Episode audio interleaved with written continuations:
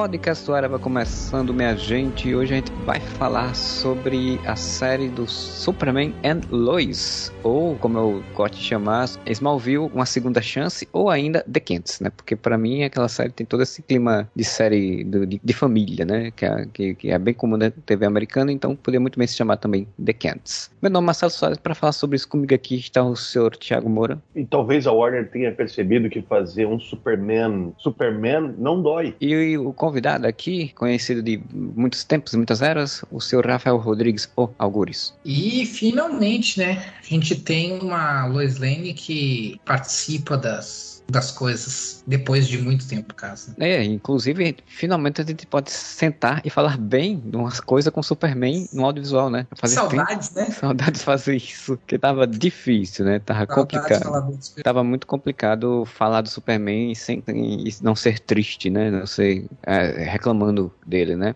Foi bem, deixa eu só fazer o preâmbulo, então, para quem caiu aqui de paraquedas ou quem não viu as séries ou tá aqui porque curiosidade, não viu nada, mas tá curioso pra ouvir o que, que vai falar sobre a série. É, o Superman Lois, né, foi uma série que estreou aí é, este ano, uma série que, que é derivada aí do, do Arrowverso, né, do CW Verso, universo criado pelo Arrow, que o Arrow é derivado de uma série do Smallville, que é do Superman, né, tipo, é meio que uma coisa levando a outra. E, e, e aí o Superman Lois, o personagem Superman aparecia, tinha aparecido, né, no, na série da Supergirl, já tinha aparecido também nos crossovers da CW, e agora resolveram trazer ele para uma série própria, onde o Superman casado com a Lois Lane tem dois filhos e resolve voltar para Smallville Smallville ou Pequenópolis para viver uma vida mais simples depois que a mãe dele falece, né? E, e é um plot assim, eu, eu sempre, para começar, eu sempre vou falar que eu sempre brincava com o Moura, dizendo, rapaz, isso é uma série da CW dos anos 90, né? Porque é, a, a, quando ainda era Warner Channel, porque tinha, é, é muito a, o tema de, de St.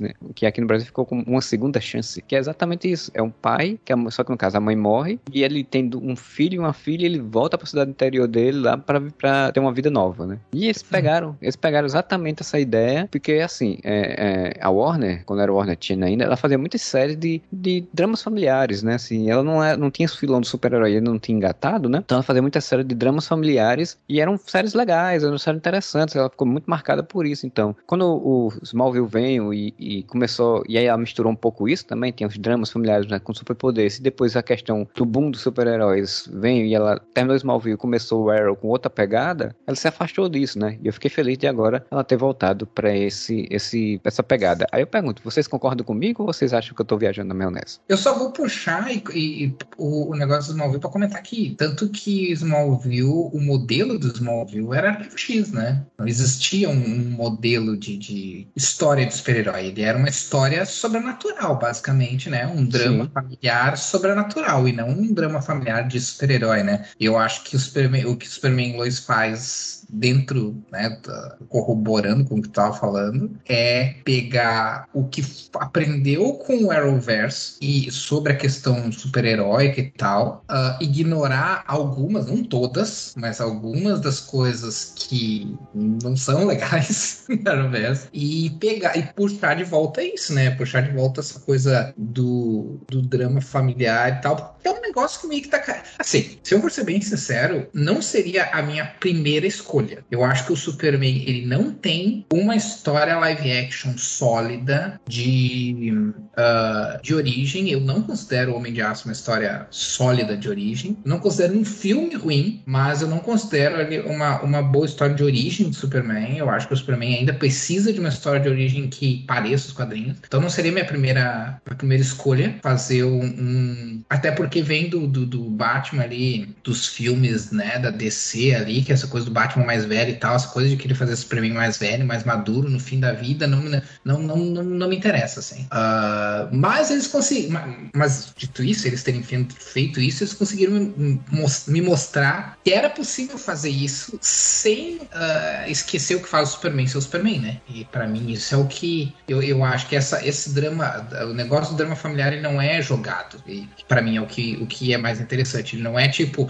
ah, vamos fazer um drama familiar porque é o que tem para hoje, sabe? É porque a gente não conseguiu pensar em outra coisa melhor. É tipo, é uma coisa que nasce naturalmente do próprio, uh, da própria premissa, do próprio plot e da própria ideia do, do Superman como uma pessoa, né? Como um, um, um, arquétipo do, do do, do, Salvador, né? Daquele que chega para mudar e coisa assim. Então isso para mim é interessante na série. Não, eu, eu, eu, concordo contigo. Eu, vou, eu, só vou acrescentar algumas coisas porque eu concordo em tudo que vocês falaram. Uh, eu acho que uh, Superman Lois, ele pega. Ele, ele é a mistura de três coisas. Ele é a mistura de Smallville, né? Obviamente, com a, a forma que o W meio que deu uma renovada no que Smallville fez, por ter essas histórias com arcos mais longos, né? O Smallville era mais episódio da semana e deu, com Everwood. É a mistura dessas três coisas. Assim, bate no liquidificador e sai é, Everwood e séries familiares da, da Warner. E, e, se a gente pegar, eu quero concordar com, com, com o Rafael, mas fazendo um adendo, Smallville, ele pega a fórmula de Arquivo X, sim, mas eu acho que pega mais a fórmula de Buffy e a Caça Vampiro, que é um pouquinho é, anterior ali, dois anos anterior. Que é o mesmo esquema, tipo escola, com, com uma ameaça sobrenatural, no caso da, da Buffy era demônio e vampiro, né? E que toda semana morre um aluno e ninguém fecha essa escola, mas. e, e, o herói que salva todo mundo. Mas eu acho isso interessante, porque o, o você citou bem, o, o, Rafael, o lance de que o Superman não tem, pelo menos nos últimos anos, né? Talvez, não contar os filmes do Christopher Reeve lá da década de 70 e 80, um, um escopo de origem. Bom, assim, Smallville é meio que a origem do Clark, assim, né? ele se enrola demais ele. A gente nunca vê o Tom Welling vestido de Superman real. Então você tem mais. É, como a gente estava comentando em off, que Smallville é meio que usar os poderes do Superman, ou a mitologia do Superman, pelo menos até um determinado momento, enquanto a série era boa ainda, como analogias para as fases da adolescência, né? Puberdade, uso de drogas, etc, etc. E, e, e, realmente, você pegar uma série, agora a gente vai fazer uma série do Superman, só que já o Superman já está na estrada há mais de 20 anos, que já tem filhos adolescentes, que já é casado com a Lois. Dá essa impressão de tipo, ah, porra, por que, que não contam né, as aventuras do Superman, Superman mesmo, né? No início de carreira, ou né, as aventuras clássicas deles e tal. Mas eles fizeram muito bem. Que é o contrário do que normalmente tem sido feito com o Batman, fora do cinema, se bem que agora até no cinema, que é sempre a ideia do Batman. Eu sei, eles piraram nessa ideia do Batman velho, né? A, a Warner. O Batman do, do, do, do, universo do Zack Snyder ali, apesar de não ser o Batman velho, né? Ele é o, é o Batman já, que já tá há muitos anos na estrada, que é o Ben Affleck e tudo mais e tal. O Batman de Titãs é mais velho ainda, que é o cara do Game of Thrones. Então, tipo, não dá pra acreditar que aquele homem se veste morcego. O, o Batman de Batwoman também desapareceu, já é muitos anos de carreira. Então, ah, como eles usaram muito, muito, muito essa ideia com o Batman, do Batman velho, aposentado, o Batman sumiu, pelo, por um motivo bem simples, né? Pelo menos nas séries, que eles não podem usar o Batman nas séries, então eles querem usar os personagens ao redor, querem fazer séries do Batman que não tem o Batman, então eles têm que dar uma desculpa e normalmente o Batman já tá aposentado, o Batman sumiu, o Batman tá velho. Então, a, a primeiro momento pode ter parecido que isso ia acontecer com o Superman, só que daí, pô, faz sentido, né? Porque nós estamos vendo um Superman de um universo é, compartilhado, que é o das séries, né? Que é o universo que deu certo da DC compartilhado. E, e, realmente, ali é um universo que você já tem a Supergirl, quando a Supergirl surgiu, já existia Superman, então ele tem uma espécie de, de escopo pré-existente que justifica o uso desse, desse tipo de, de, história. E ao mesmo tempo, ela não usa isso para fazer, ah, não, né?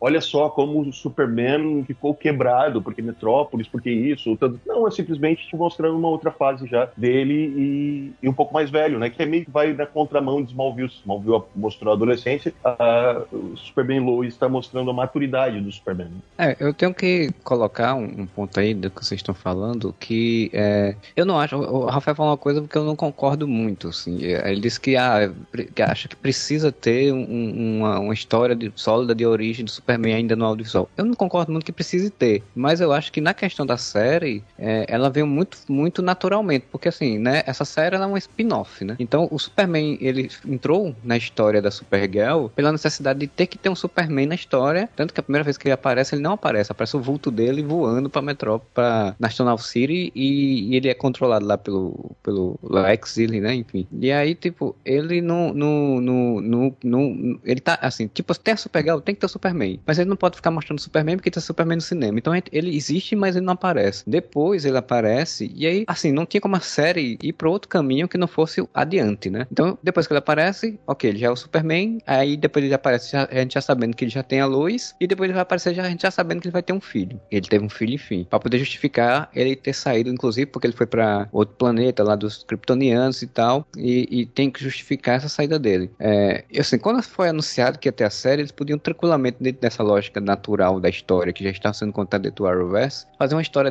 dele com a Lois em, em Metrópolis e meio que meio que ser a, a pegada Lois e Clark, né? A série clássica dos anos 90, que eles meio que referenciam no título Superman e Lois, né? E, e aí foi o que sim, foi o que eu imaginei que ia acontecer, né? Eu imaginei que assim, as histórias deles em, em Metrópolis vai sendo essa pegada meio Arrowverse também, meio Supergirl, que é bem um vilão, alguma coisa do tipo. Só que eu achei muito legal porque isso a gente já tinha em Supergirl. Então por que a gente vai ter de novo no Superman? Qual a novidade que vai ter isso pro público, né? E, e eles resolveram, não, vamos para um outro caminho, vamos mostrar ele como o família, como ser Superman influencia dentro da família. E aí eles foram pro lugar comum, né? Eles foram pro conforto deles, que é, vamos trabalhar Smallville porque é um lugar, uma cidade pequena, uma coisa mais, mais tranquila, dá para fazer um núcleo de outra família, dá para fazer um negocinho aqui, e, esse trabalha melhor isso, né? É, e eles ainda, ainda trouxeram um conceito do, do aí falando um pouco da série, né? Porque, enfim, vai ter, é, vai ter spoiler, claro, né? Mas falando um pouco mais à frente da série, eles trouxeram um conceito de Smallville, da série de Smallville, que era ter outros tipos de kryptonita naquela cidade, né? Então, é, isso eu achei legal, isso eu achei muito interessante, e o tom que eles botaram na série, é, principalmente de cinematografia, né? De filmagem, é totalmente diferente do resto. E isso eu achei muito legal, assim, deu um diferencial muito grande pra série. É, mas então, ele tem. Eu posso falar, amor? Não, não, fala, fala. Eu só ia concordar é, de cinematografia.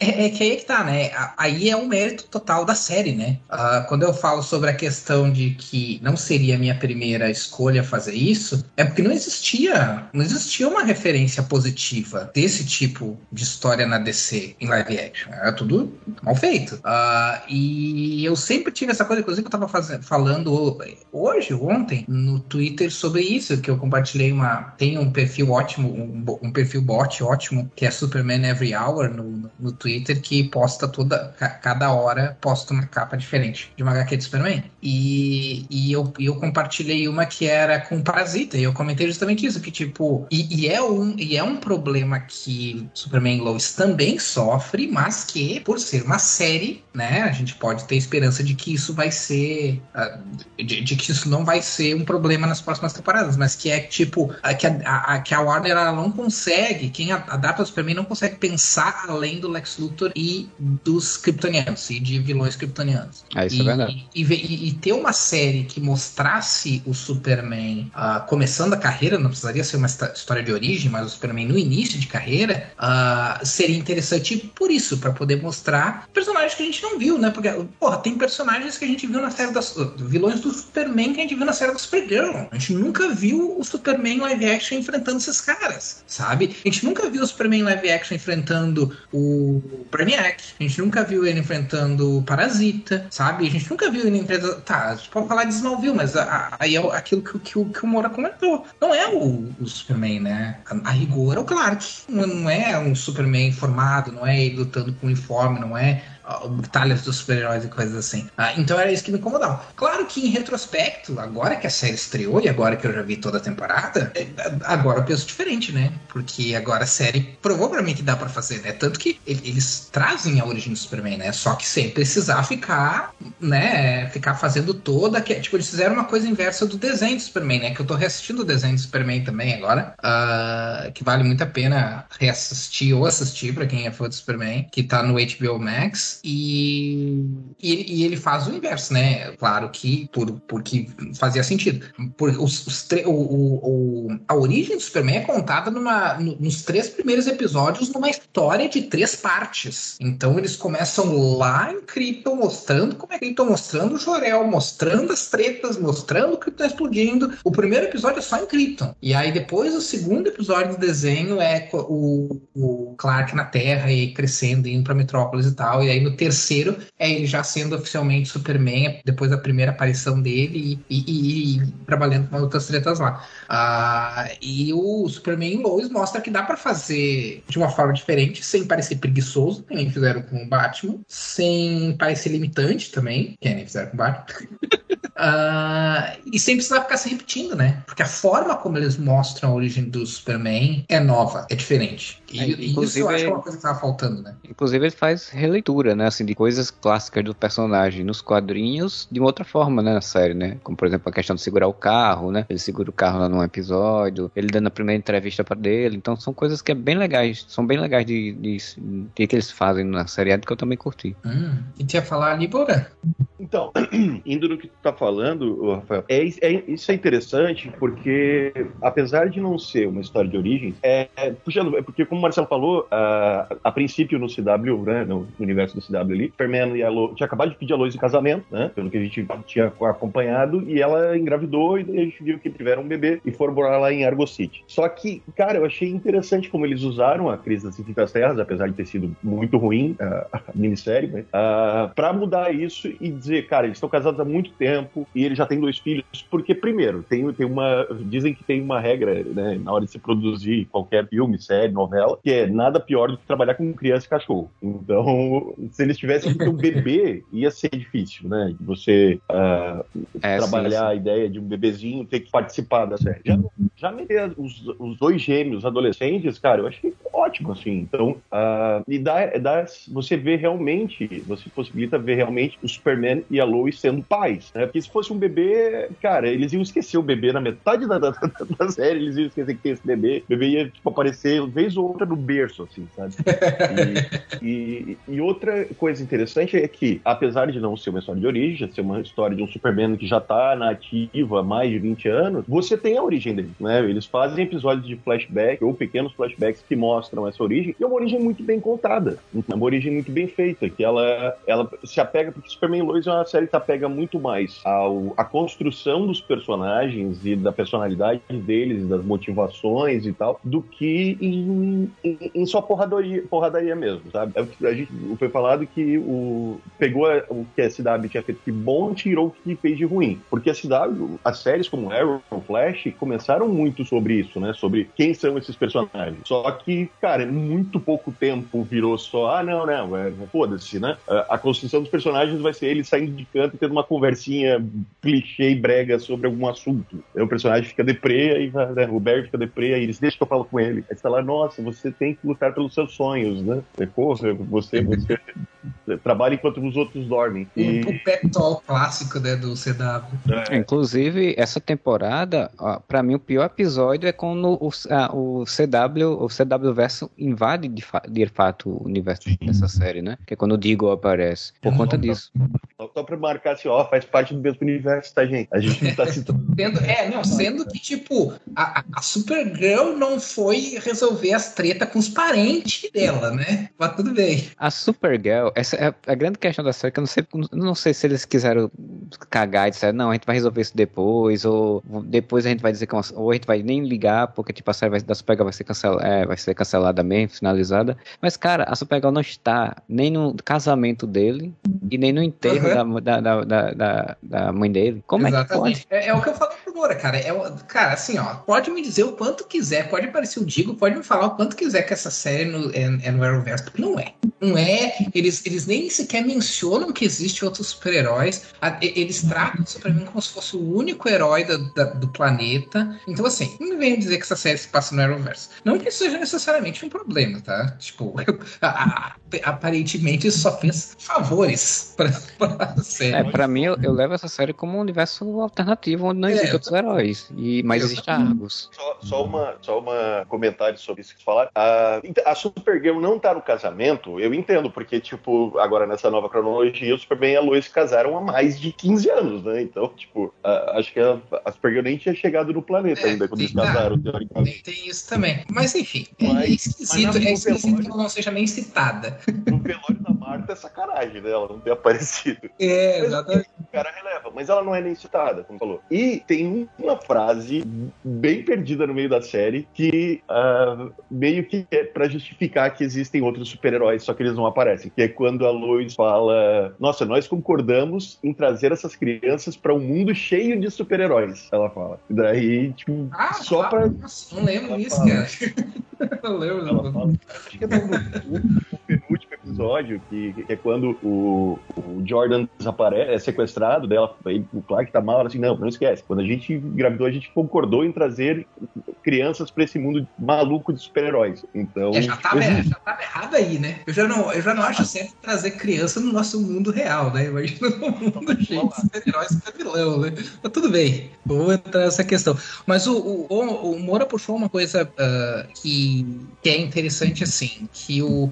Que, que que é um problema na Warner e que é, na verdade, a, a grande pegada sobre o que uma das coisas que faz Superman estranhamente, uma das coisas que faz Superman Lois funcionar, que é uh, o fato de que uh, na Warner eles usam a, a noção de que o Superman é um personagem já conhecido e bem estabelecido como muleta para jogar qualquer merda.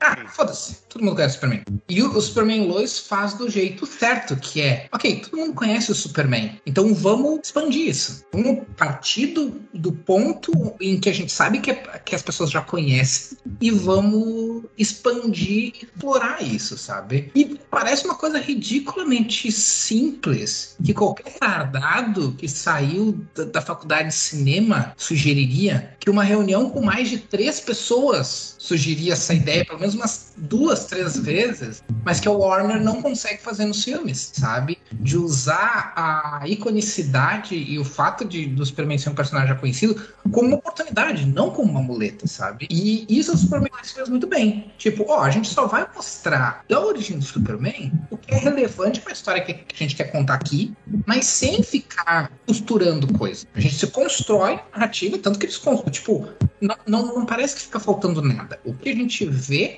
da origem de Superman, uh, e, eu coloco aí uh, também o casamento dele, todas as coisas que aconteceram antes do, do da série começar, uh, toda vez, tudo que aparece é o que a gente precisa ver. Não, não parece que fica faltando nada, sabe? Não, a gente não tem nenhuma sensação de que, de que, ah, mas faltou contar isso, faltou contar aquilo. Não. Eles pegaram, eles pegaram os elementos que eram importantes para contar a história e costuraram de uma maneira que o que não é mostrado, que pode ser que seja mostrado no futuro, mas pelo menos agora o que não é mostrado não faz falta, sabe? E é uma coisa incrível, principalmente depois de eu ficar extremamente decepcionado com o fato da Warner não conseguir fazer nada, nada com os personagens da DC que não sejam Batman ou derivados do Batman. Eu fiquei impressionado que alguém tenha conseguido fazer isso com o Superman, sinceramente. Eu não esperava que isso fosse possível, mas.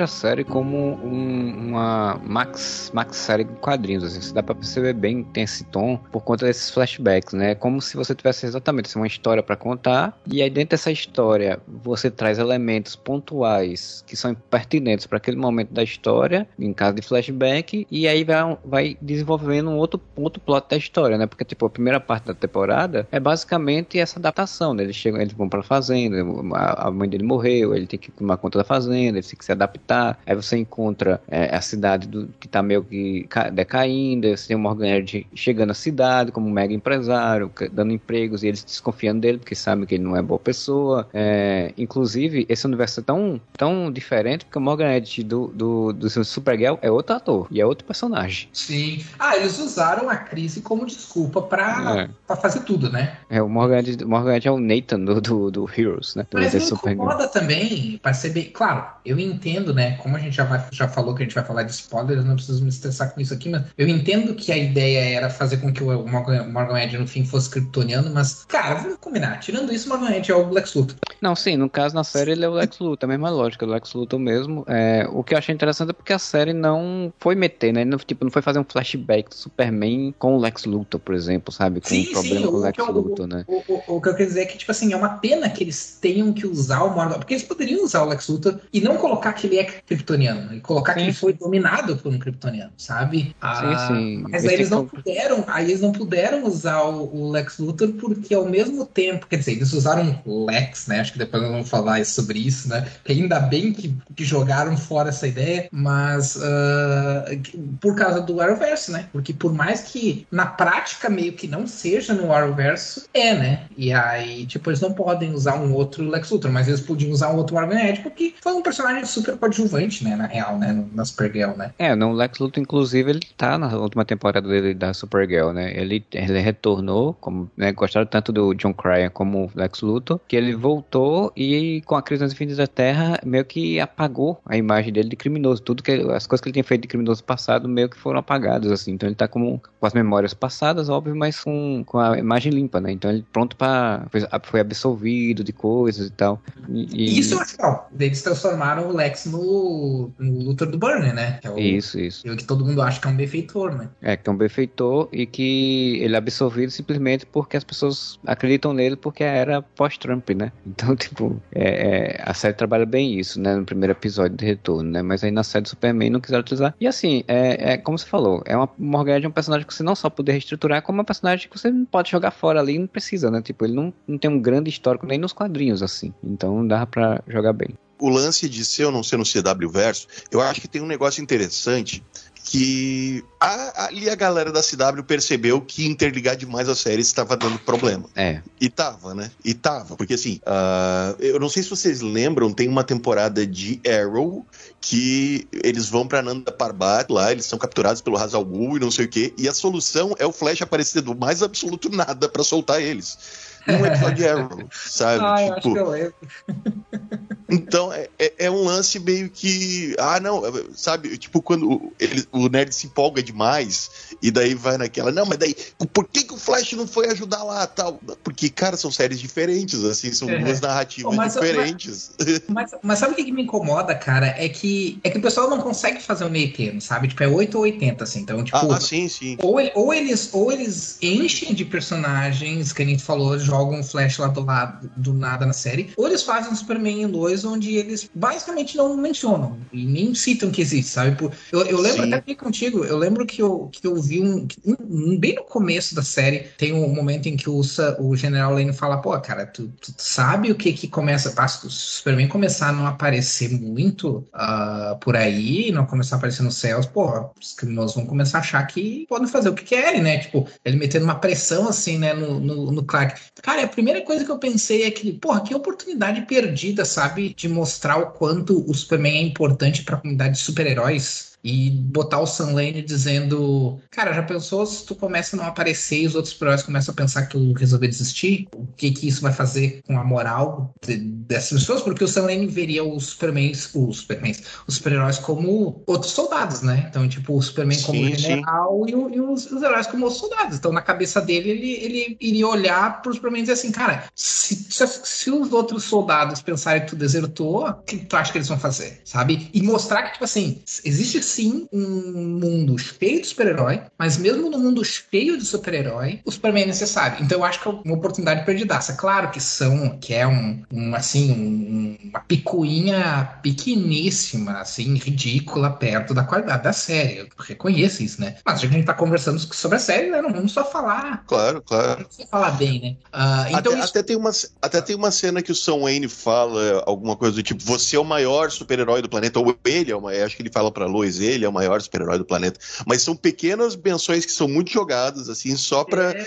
Sabe, tipo, só pra, pra, pra, cumprir tabela? É, só pra, tipo, ó, não, não, vai dizer. Só pra não dizer que a gente não falou, que a gente não mencionou. É. Isso é muita coisa do, do, do, roteirista, né? Que não sabe criar desculpas críveis para os heróis não se intrometerem na história, né? É, é tipo, o, o, é que nem nos quadrinhos, né? Tipo, eu só me lembro disso no, no, quando o Magneto, na fase do Grant Morrison nos X-Men, resolveu destruir Nova York choque com eletromagnetismo e tal. Todo mundo ficou, pô, mas cadê os Vingadores, né? Cadê o Quarteto Fantástico? Aí ficou criando, aí ficou dando umas desculpas pós a história para explicar o que aconteceu, né? Tipo, ah, não, ele criou um campo e tava impedindo os Vingadores de entrar, e não sei o que. Tipo, é, é muito a falta de, de, de, de criatividade para pensar em por que aqueles caras não estão se metendo. Porque no Arrowverse, qualquer merda depois que todo mundo as séries começaram a se juntar, qualquer merda, como você falou, é, era, eles se juntavam, eles tinham que juntar, ou, ou nem que seja um personagem pequeno de outro uhum. Personagem pequeno se juntar. O Flash agora, a oitava temporada, a oitava, nona, sei lá quanto, décima quinta temporada de Flash, vai, começar, vai ter a série agora, já falaram que ele vai fazer crossovers com vários personagens. É, tipo, é, basicamente não vai, cada... não vai ser, não, não vai ter aquele evento crossover que é. tinha nos outros anos, vai, cada, o crossover vai ser cada episódio ele encontrar com um personagem diferente. Pois é, tipo, quer dizer, é, é isso, isso é, você tem que pensar em formas de desse personagem não, tipo, porque ele não, não, se meteria numa história que tá ameaçando o mundo inteiro, porque em Smallville somente, é, mas aí são muito quadrinhos, né? Porque os, os, heróis não se metem em Metrópolis, porque tem um Superman, mas tipo, se precisar, eles não vão se meter. Não, mas é, é porque na, na, DC, na DC tem uma jurisdição muito grande, né, cara? É, é muito sério esse jurisdição. Por exemplo, o, o Coringa botou uma bomba em Gotham. O Batman fica lá se fudendo pra achar o Coringa e o Superman podia só lá catar o Coringa e levar preso, né? Pois Mas é. não vai porque é a jurisdição então, do Batman. Eu, eu acho assim, assim como coisas como pode ser que, que, eu, que eu pode ser que não seja uma, uma opinião popular entre, entre o, os leitores de quadrinho por, por, pela questão da verossimilhança e tal, mas eu acho que isso também entra no lance de elementos idiosincráticos, para usar uma palavra chique aqui, uh, do, do, do conceito do super-herói, né? Que envolve também, por exemplo, uh, ninguém saber que o Superman e Clark são a mesma pessoa só por causa do óculos, ou tipo o Robin usar aquele, aquela mascarazinha dele lá pequenininha e ninguém reconhecer, ou... Ninguém perceber que o Oliver Queen é o único ser humano do mundo que tem uma barba em forma de flecha. Exato. É o, é o, é o arqueiro verde. Uh, eu, eu acho que esse lance de, de eles não interferirem também entra um pouco nisso, porque eu não vejo tanto problema. Eu não, eu não, eu não vejo uma necessidade tão grande em justificar. Porque, assim, eu acho que também as pessoas às vezes se esquecem que, guardadas as devidas proporções, né? Tirando personagens que realmente podem fazer isso, os Estados Unidos é um lugar grande, cara. O mundo é um lugar grande. Tu não pode ir de Metrópolis a Gotham e de Smallville. Eles fazem ah, isso. Sim, o Batman pode, pô. O Batman tem um bate-pano. Ele foi levar uma bomba nuclear pra fora de, de, de Gotham. Não, e em Batman vs Superman a gente descobriu que, que, que ele vai a cavalo. Metrópolis e Gotham é a distância de, sei lá, São Paulo tá bom na serra, mano. Tipo, é, é meia hora de carro. É, assim. é, pois é. Mas então, se a gente for pegar. Aí, mas aí, aí é que eu acho que é o problema. É querer fazer com que essas distâncias sejam muito próximas, quando não, não só não deveriam, como isso não é compatível com as características das cidades. Então, por exemplo, assim, a metrópolis ela não foi construída para ser uma cidade que estaria no mesmo estado de Smallville. Sim. Então, Cara, Metrópolis tem, tem praia, Metrópolis tem porto. Como é que é no Kansas? não, fora que ela foi moldada a partir de Nova York, né? Então, tipo, não, assim como Smallville foi moldada a partir do meio oeste americano, do, do, da região rural. Então, não é a mesma coisa, sabe? Então, o, o problema é, é, esse, é querer, é querer mudar a posição geográfica pela conveniência. Mas se a gente for pegar, pensar que, por exemplo, uh, Metrópolis e Gotham agora fazendo uma, né, um, um, dando uma ideia geral. Se a gente pensar que Metrópolis e Gotham são super, são tipo oito horas de carro um do outro, que o Kansas e Metrópolis são longe, que Central City é longe de Metrópolis, cara, tudo bem que um Superman e um, Flash conseguiriam cruzar grandes distâncias muito rápido, mas um Batman ou qualquer outro herói não iria tão, não conseguiria chegar tão rápido. Então, tipo, existem. Eh, eh, eu, eu acho que a gente consegue inferir, eu acho que não é, não é um problema tão grande assim, sabe? Porque é possível inferir por que, que os super-heróis não, não se envolvem, mesmo às vezes em porque eles podem também estar com as próprias tretas deles, né? Ninguém, ninguém sabe o que está acontecendo com. A não ser que a, a série esteja passando passando concomitantemente, né? Mas, por exemplo, não existe uma série do Electron, não existe uma série do Nuclear, ele não sabe o que eles estão passando, ele não sabe se eles não estão presos no. se, se, eles não estão perdidos no, no, passado. Ele não sabe se eles não estão. não foram capturados por, pelo vilão deles naquele mesmo momento. Nem sabe o que está acontecendo. Se eles não estão no espaço, sabe? Então, tanto faz, sabe? Eu, eu não vejo isso tanto como um problema. O que eu vejo como problema, que eu comentei antes, é a Supergirl. Porque a Supergirl é uma questão de ser parente, né? Tipo, pô, é, eu, eu não acho... ser que tu esteja capturado ou coisa assim, tu esteja no espaço, tu vai largar tudo pra resolver as tretas com a tua família, né, cara? É, eu acho assim, na questão da série do Superman Lois, é, eles até buscam muito deixar as coisas realmente bem Smallville pra mostrar, assim, tipo, e ele em caso, e são, é bem Smallville em um tom de urgência, né? Pra poder mostrar assim, tipo, ó, é muito urgente e não tem como outra era chegar a tempo. Isso até concordo. É, eles perdem essas oportunidadezinhas de falas, de conversa, de interligar nessas conversinhas, tipo, ah, o, o, o, o Morgan Edge desapareceu aí e a gente tá investigando, né? Botar, os outros heróis estão investigando, os heróis também estão é, de olho. Te ajuda né? pra tal, tal, tal, eles não precisam é. nem aparecer, né? É, não precisam aparecer, essas interligações foram perdidas, mas eu entendo que eles estão meio que deixando exatamente de lado, né? Eu acho que provavelmente a Supergirl é uma série que vai finalizar, eu não sei como é, eu não tô assistindo essa temporada, que eu assisti um episódio e quase tive vontade de, de, arrancar meus olhos, de tão ruim. É, é eu também não tô vendo. Que a série ficou horrível, não sei como eles conseguiram destruir aquela série depois de uma quarta é, temporada cara, tão boa. Eles fizeram isso com todas as séries do Arrowverse, né? Esse é o problema. Por isso que tu comentou no Twitter lá, pá, espero que eles não caguem no Superman Lois. Claro, eles vão cagar. É, eles vão cagar. É, é, é, como, é como eu falei. Vamos aproveitar enquanto tá bom, você sabe que eles vão cagar. Eu guardo na minha memória as boas temporadas, as outras eu, ignoro. Porque assim, a Supergirl, ela já foi confirmada, né, que vai ser uma série que vai ser cancelada aí nessa, nessa temporada que tá passando atualmente, que né, passou sete, eu acho, sete episódios da Superman Lois, aí passou alguns episódios da, da Supergirl, aí, aí voltou Superman Lois e agora vai encerrar Supergirl. Não sei se eles vão dar alguma desculpa, né, no encerramento da Supergirl de algo acontecer pra ela não estar tá na, na, série do, do Superman, né, mas a essa altura não nem precisa mais, nessa altura já, já foi. É, mas eu gostaria de ter tido essa interrogação, ainda mais porque a dinâmica dos dois atores da, que fazem o Superman e fazem a cara são muito boas, né, foi muito uhum. legal eles dois juntos na, na série do, do, do, do da Supergirl, e inclusive eles esqueceram tanto isso que mudaram o uniforme dele para um uniforme mais próximo do que é no cinema do Superman e nem falaram mais daquele uniforme antigo, né? Então Sim. realmente foi tipo, ó, isso aqui é outra coisa. Eles mostraram dois uniformes e nenhum deles é o do, tá o, o antigo do Arrowverse. Pois é. É crise da infinita terra, mano. Quando deu a crise, mudou o uniforme dele também, ficou um uniforme mais fashion. Mudou, ué, não, não, não aconteceu nos 952? Teve Flashpoint e o Superman apareceu com gola alta, então, mesma parada.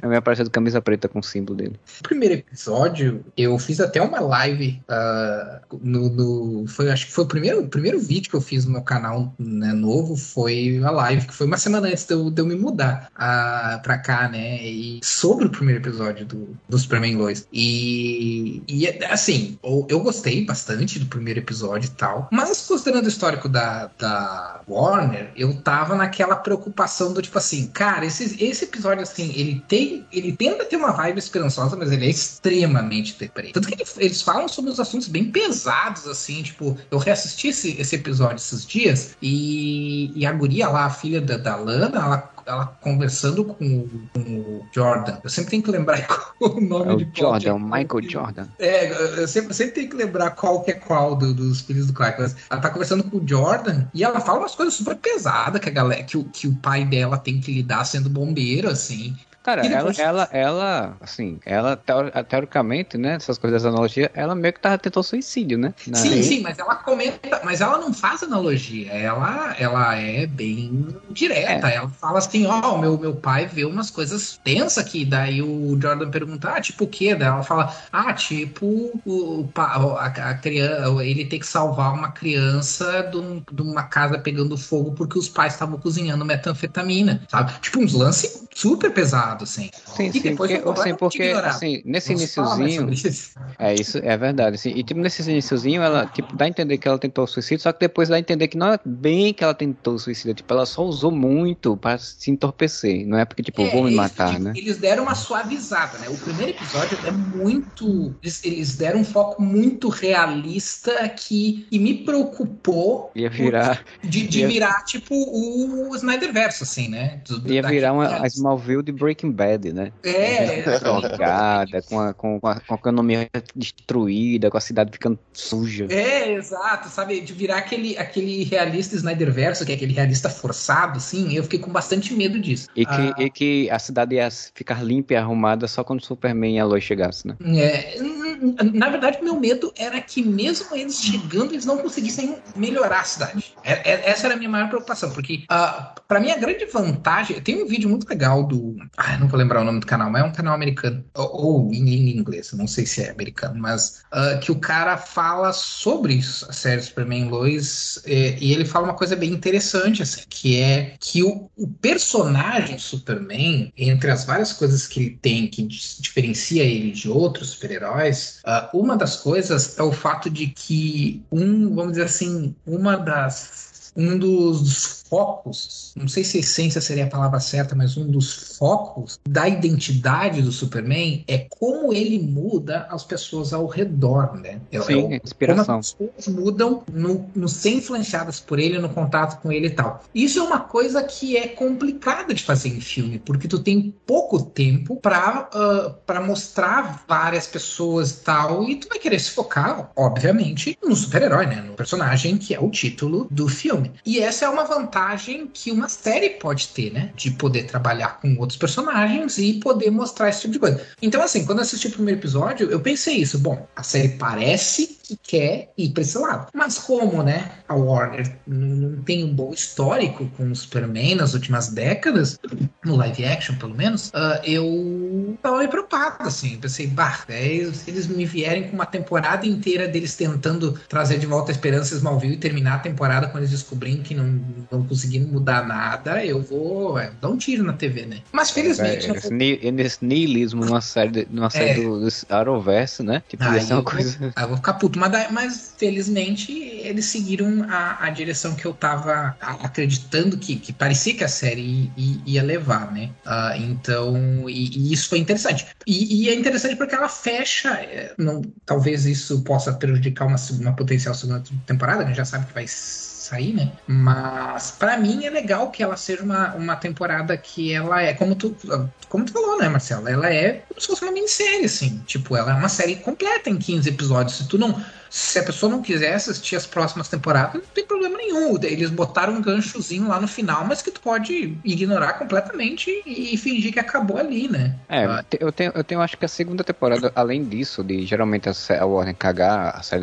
depois, além de, de você ter os encaminhamentos que agora você não é mais uma. Tipo, né? Já fez, meio que fez um status quo, né? Os personagens já deram uma melhorada no relação ao que estavam no início da temporada, deu um avanço, e aí você tem outra dinâmica agora, né? Porque no final da série chega a filha das Lois Lane de uma realidade alternativa, né? E, e aí é, já muda essa dinâmica familiar, enfim. É, a, próxima, a próxima temporada provavelmente, não sabemos, mas provavelmente vai ser maior, não vão ser 15 episódios, né? Porque a série geralmente da CW são 22, 23 episódios, 24 episódios. É, e essa foi menor por conta da pandemia, né? Cara, eu espero que não, sinceramente, cara. Porque assim, 15 episódios, aquilo eu falei, adorei a série, mas assim, 15 episódios já deu para ver que foi demais. É, já ia começar eu, eu a se comentei, eu até comentei pro Moura que, cara, tô adorando a série, série muito legal, finalmente Superman que a gente queria ver. Mas assim, os últimos seis episódios, sem exagero, os últimos seis episódios, parece que a, tem a temporada acabou umas três vezes. É, né? Porque, tipo, é, é, é você tem que contar.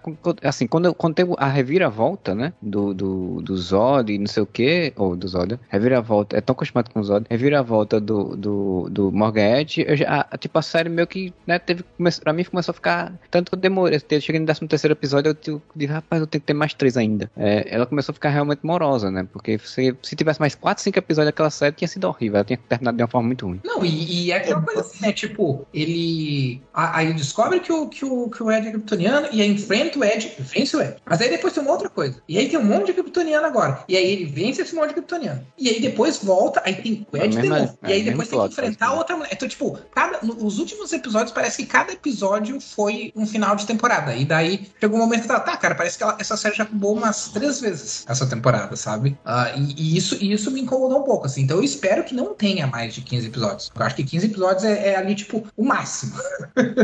então, dois comentários sobre isso que vocês estão debatendo. Sobre... Pelo que eu li e pelo que eu tô vendo, a, a ideia, até, até com, conversa com o que a gente estava falando antes sobre as mudanças em relação ao CW Verso. Eu vi um vídeo bem interessante que fala sobre como o CW Verso está acabando, no caso. Pelo menos da forma que a gente conhece. Uh, claramente, com o Superman Lois, eles estão fazendo com que tenha menos interligações uh, tão, tão constantes, essa obrigação de ser tudo interligado, assim, né? Tudo interligado entre aspas, mas tipo, que ficar aparecendo o tempo todo outro herói, não sei o que e tal. E outra, que é com a chegada do HBO Max e agora essas séries é, que vão ser lançadas, Superman Lois, tá para sair uma nova que eu esqueci o nome do. que é uma personagem nova do DC, que eu não lembro agora. Naomi, acho que é. É, Naomi, que é do Bendis. Isso, que também vai ser. vai passar primeiro na CW para depois ir pro streaming, que né, é na mesma da, semana do da, streaming. Que é daquela diretora que ia fazer o, os Novos Deuses, né? E aí. Isso, a Ava, Ava DuVernay. Isso. Na verdade é produzido por ela, né? Não sei se ela vai ter alguma, alguma mão em direção. Eu imagino, que, eu imagino que provavelmente o primeiro episódio pode ser que tenha, né? É, é bem possível mesmo. Então, a, a ideia é que essas séries novas que vão chegar, elas vão ter mais formato de streaming do que de TV. Porque, cara, hoje em dia as pessoas assistem muito mais streaming do que TV, né? Quer ver nos Estados Unidos. E então a ideia é ter menos episódios e histórias mais focadas, assim. Mesmo porque daí você consegue ter um orçamento, pô, a produção do Superman é super bem feita. Né? Os efeitos especiais são, eu, eu, não vou dizer que são nível cinematográfico, mas está bem perto disso. É, e... até porque, ah, como você tem menos personagem heróico para trabalhar e você tem menos ação do Superman como herói, você usa menos efeitos, você então foca Sim. mais em outras coisas, né? E você tem mais grana para distribuir nesses 15 episódios. Vocês viram aquela cena, por exemplo, da família Flash enfrentando os. Eu não vi o episódio, eu vi só essa cena no YouTube. Que é a família Flash, no caso, o Flash, a Iris com poder de novo, sei lá como, os dois filhos, né? A, a Nora e o, e o a Bart. Nora voltou? E... Caraca. A Nora voltou. A Nora voltou. E o. E o o pai dele, né? O, o Jay Gary, que não é pai dele, mas o, o Jay Gary. E a mãe, até a mãe aparece, porque a mãe agora Sim, é a força da aceleração. Exato, lá, é a personificação da força da aceleração. Eles, eles é. tinham mostrado isso de uma forma tão sutil em termos de, de metáfora quando apareceu a, a força da aceleração assumir a, a, o corpo dela no, na, dentro da força da aceleração, né? Sim. E agora foram pro, pro Scratch mesmo. Literal. É. É, agora... E a cena, Marcelo, depois eu te mando.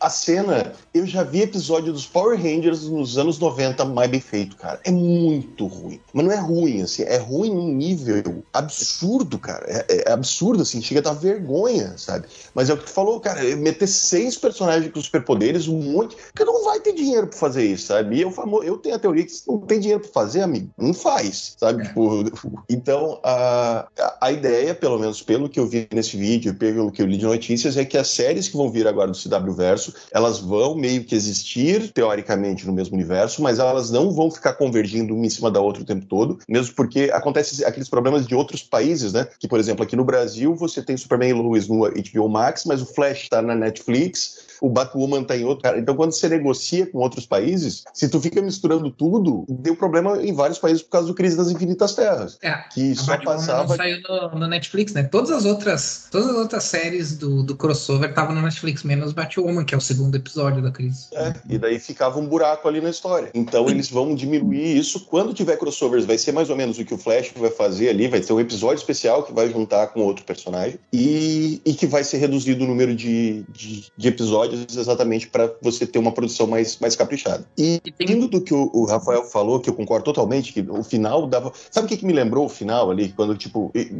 eu não acho que a série fica ruim, mas ela realmente faz isso que o, Marcelo, o Rafael falou, que é derrota Morgan Edge, Morgan Edge tem outro plano. Derrota de novo Morgan Edge, tem outro plano. Derrota de novo Morgan Edge, tem outro plano. Me lembrou aquela, aquele pedaço de, da primeira temporada de Jessica Jones, que Putz, era captura o que o Grave, que o Grave foge, captura o que o Grave, que o Grave foge, captura que o Grave. É, a Jessica Jones que tipo, podia ter acabado com oito episódios, né? Tipo, é, captura o Grave e, e, e, vai pro desfecho da série, aí não. Mas e assim, é, e se é, eles tivessem... É o mesmo problema, só, só pra eu terminar o raciocínio, Marcelo, uh, é o mesmo problema que eu vejo em Jessica Jones. Porque em uh, Superman Lois, você tem um problema, você tem um vilão, você tem o Morgan Edge. Então, não surgem outras coisas uh, durante a temporada pro Superman resolver. E isso cria esse problema. Como você só tem esse problema, você só tem esse vilão e você vai estender por 15 episódios, vai chegar uma hora que vai ficar o gato e rato, sabe? Tipo, pega, foge, pega, foge, pega, foge. Jessica Jones, o que a gente citou quando a gente fez o podcast de Jessica Jones? Que era uma série perfeita para ela ter, sei lá, se era para ter 13 episódios como teve, você ter uma linha narrativa que é o Killgrave,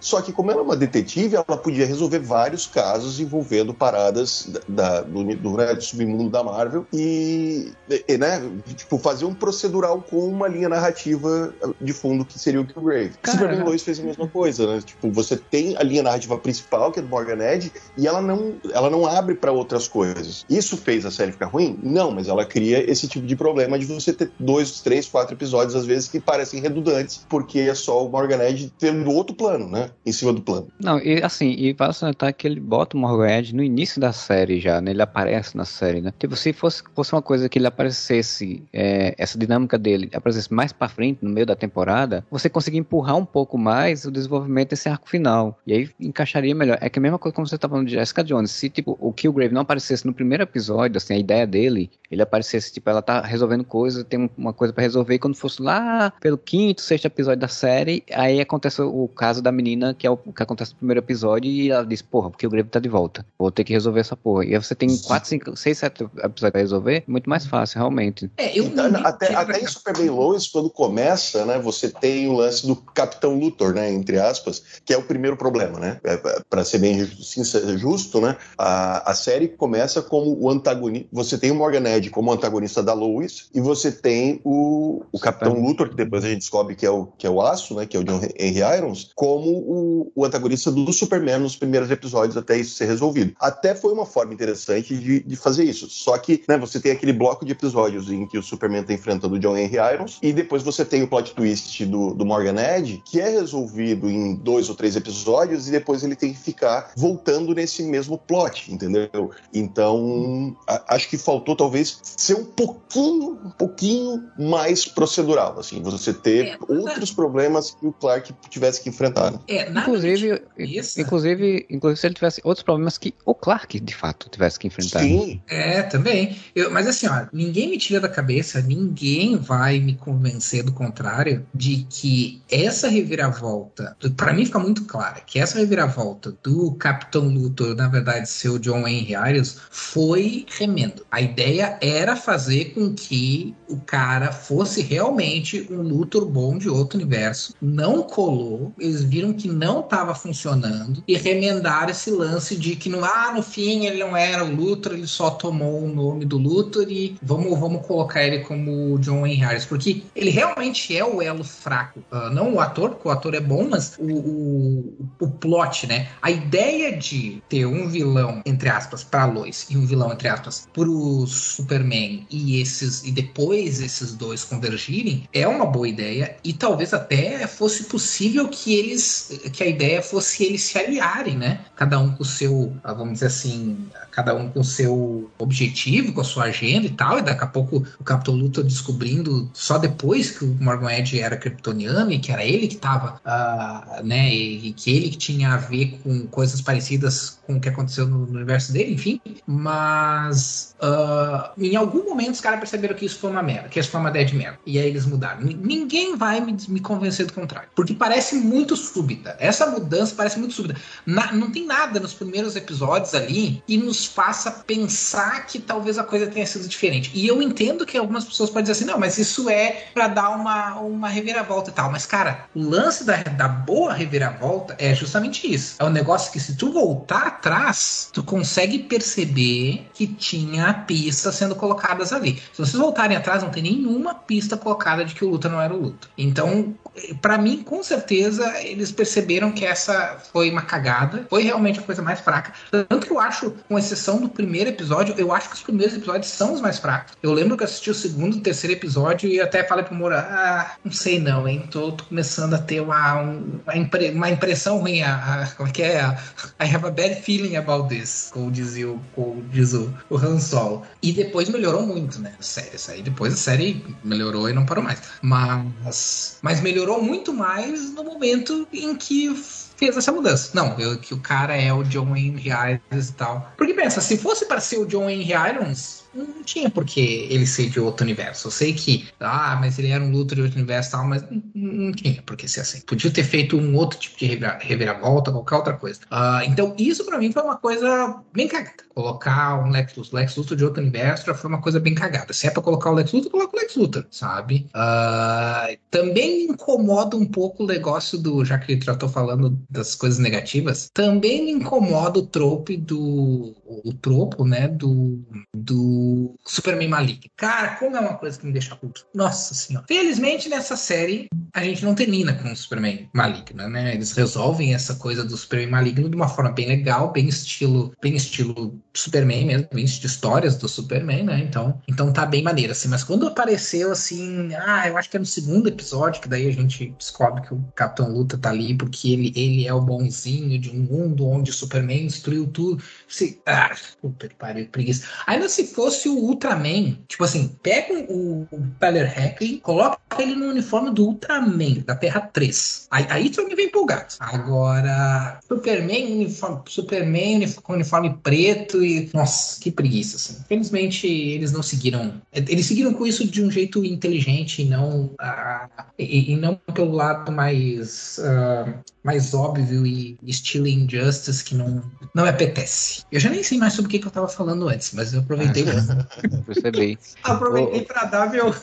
Não, mas é, o lance, o que tu falou faz sentido, porque realmente quando eu vi aquela cena do Superman do mal e tal, eu, ai, caralho, puta que pariu, ele só sabe fazer isso, né, mano? Tipo, se a gente parar pra pensar nos últimos anos, e aí, aí é, um, é, é um problema bem sério, a, a Warner e a DC, elas só sabem trabalhar o arquétipo do. E se o Superman virar do mal, hein? Já pensou? Esse cara. É, Sim, porra. isso já não é nem mais a desconstrução, né? Tipo, isso já virou o padrão, a desconstrução Sim. do Superman do mal agora. E daí, tipo, porra, na, nos filmes do Zack Snyder, queira ou não, o primeiro filme é, pô, e aí, será que o Superman vai se. E uma coisa que eu acho interessante, e daí eu vou falar uma coisa boa de Man of Steel, que é você, você colocar, por exemplo, o General Zod como, sabe, o diabo tentando Jesus no deserto, aquela passagem da Bíblia, de tipo, uhum. ó, oh, e aí, ó, a gente que é, que é, Pô, você vai, você vai virar as costas para teu legado e vai, né, e vai ficar do lado dessa, dessa gente que não é, né, não é, não é o teu, a tua raça, não é o teu povo. Isso eu acho interessante. E foi feito agora na série também com Morgan Edge, né, que Morgan Edge ficou o tempo todo ali, porra, mano, eu que sou teu irmão, caralho, né, então vem aqui pro nosso lado, esse povo aí que se foda, eles são fracos e não sei o quê. Eu acho legal essa ideia. Então isso foi feito em Man of Steel. Mas, cara, eles fizeram isso em todo every fucking filme uhum. depois disso. E Batman vs Superman é. Nossa, e aí? Ó, já pensou se o Superman é, é, é uma ameaça? Já pensou se ele fica do mal? E daí no Liga da Justiça, quando eles ressuscitam o Superman, aí, ó, ressuscitaram ele, ele ficou do mal. E daí, cara, a Essa ideia. É pela... É final... que ele não aparece, né? Tipo, o Esquadrão é, é... E se o Superman é... resolvesse ficar mal? É sempre a ideia de que ele em algum momento vai quebrar e ficar do mal, né? É sempre a ideia de que ele não, não é forte o suficiente para ser um super-herói bem bom sempre. Ou seja, né, é a mentalidade de pessoas que não entendem Superman. Que é o pessoal Sim. que é dono do Superman. Não, e o Man of Steel, é, uma coisa que eu também gosto do Man of Steel é que essa ideia, é porque o Man of Steel, a base dele foi, foi feita pelo Nolan, né? O Nolan tem um pouco mais de noção das coisas do que o Snyder. E, e não, do que os o... filmes do Batman do Nolan falam sobre esperança, não falam sobre, tipo, vingança, isso, morte. Sim, são, mais, são, são mais Superman é, o, o, primeiro filme, o Man of Steel, é do Nolan e do. Como é o nome do outro, que é bem famosão, que fez os Batman também com ele, né? O, o David, David Goya. Goya. É, a partir dos outros é que foi o Snyder e o Chris Terrio, né? Mas o, o, e o David Goya. Então, tipo, eles viam, eles foram pra um, pra um viés que eu achei interessante na época, que era, ah, o Superman, ele é um alien num mundo estranho e ele não consegue se encaixar dentro desse mundo e isso pode ser um problema, né? Ele precisa se movimentar dentro dessa história para ele conseguir se sentir mais humano e assim se, se, se entregar à humanidade e ser o herói que a gente conhece. Então, essa é a base da história. E, e, e aí, o que a série do Superman, Lois, com essa coisa do Superman da realidade alternativa, eles tentam meio que emular essa ideia, tipo, a importância, como a, a série fala sobre família, eles dizem que a importância da família, daquela família para o Superman é que ele, é, sem ela, ele se torna aquele Superman do mal. Só que também isso, isso eu acho redutivo demais ao personagem. Calma, Não, eu entendi. Muito. eu entendi o que você quer dizer, mas quando eu vi esse flashback, e por isso que eu achei interessante, apesar disso não ser dito, mas fica subentendido, é que nesse universo em que o Superman fica mal, né, do John. Irons, não existe um Clark Kent, sabe? É mais ou menos, sabe quando a forma que o Morgan Edge foi criado, que ele caiu no negócio, foi capturado, é. trancaram ele, o cara era quatro, que eu entendi porque o, o, o, o John R. Irons não faz nenhuma alusão à existência do Clark Kent, entendeu? Então, aparentemente, nesse universo do, do John, uh, o Clark não existe, existe só o Kal-El que caiu e vai saber como é que ele foi criado. Ele não, então, provavelmente não foi criado pelos Kent, provavelmente talvez ele tenha sido perseguido, talvez ele tenha tido o mesmo caminho que o Morgan Edge teve. E isso faz com que, aí sim, aí você tem, isso eu consigo entender, porque daí você tem um personagem completamente diferente. Você tem um personagem que não foi criado da mesma forma e dessa forma ele não tem a mesma ligação com a humanidade. Talvez tenha até raiva, como o Morgan Edge tinha. É, e isso precisaria ser um pouco mais explícito, né? Porque é, assim, é, é, tem uma fala da tem uma fala da Lois pro, pro John Henry que quando é, quando ele tem toda a coisa revelada e tal e ela descobre tudo, ela faz. É, mas essa ela meio que diz aqui nesse plano, nessa realidade ele tem uma família. Ele é, tipo eles focam muito nisso dela querer dizer que por conta da família ele não vai ser daquele jeito. Aí por isso, né? Mas eu acho que quando você fala família você pode falar dos pais dele também, né? Que tem é, pode ser. É, eu, uma coisa que me incomoda é assim, uh, eu concordo, eu concordo com vocês, concordo com isso. Esse, esse é o ponto da série. Mas eu acho que a série é mais. O que a série é inteligente é. Por, assim, para entender o meu argumento. Cara, para mim não tem coisa mais Thanks. Mas não entender o Superman do que acreditar que ele vai virar mal porque a Lois morreu.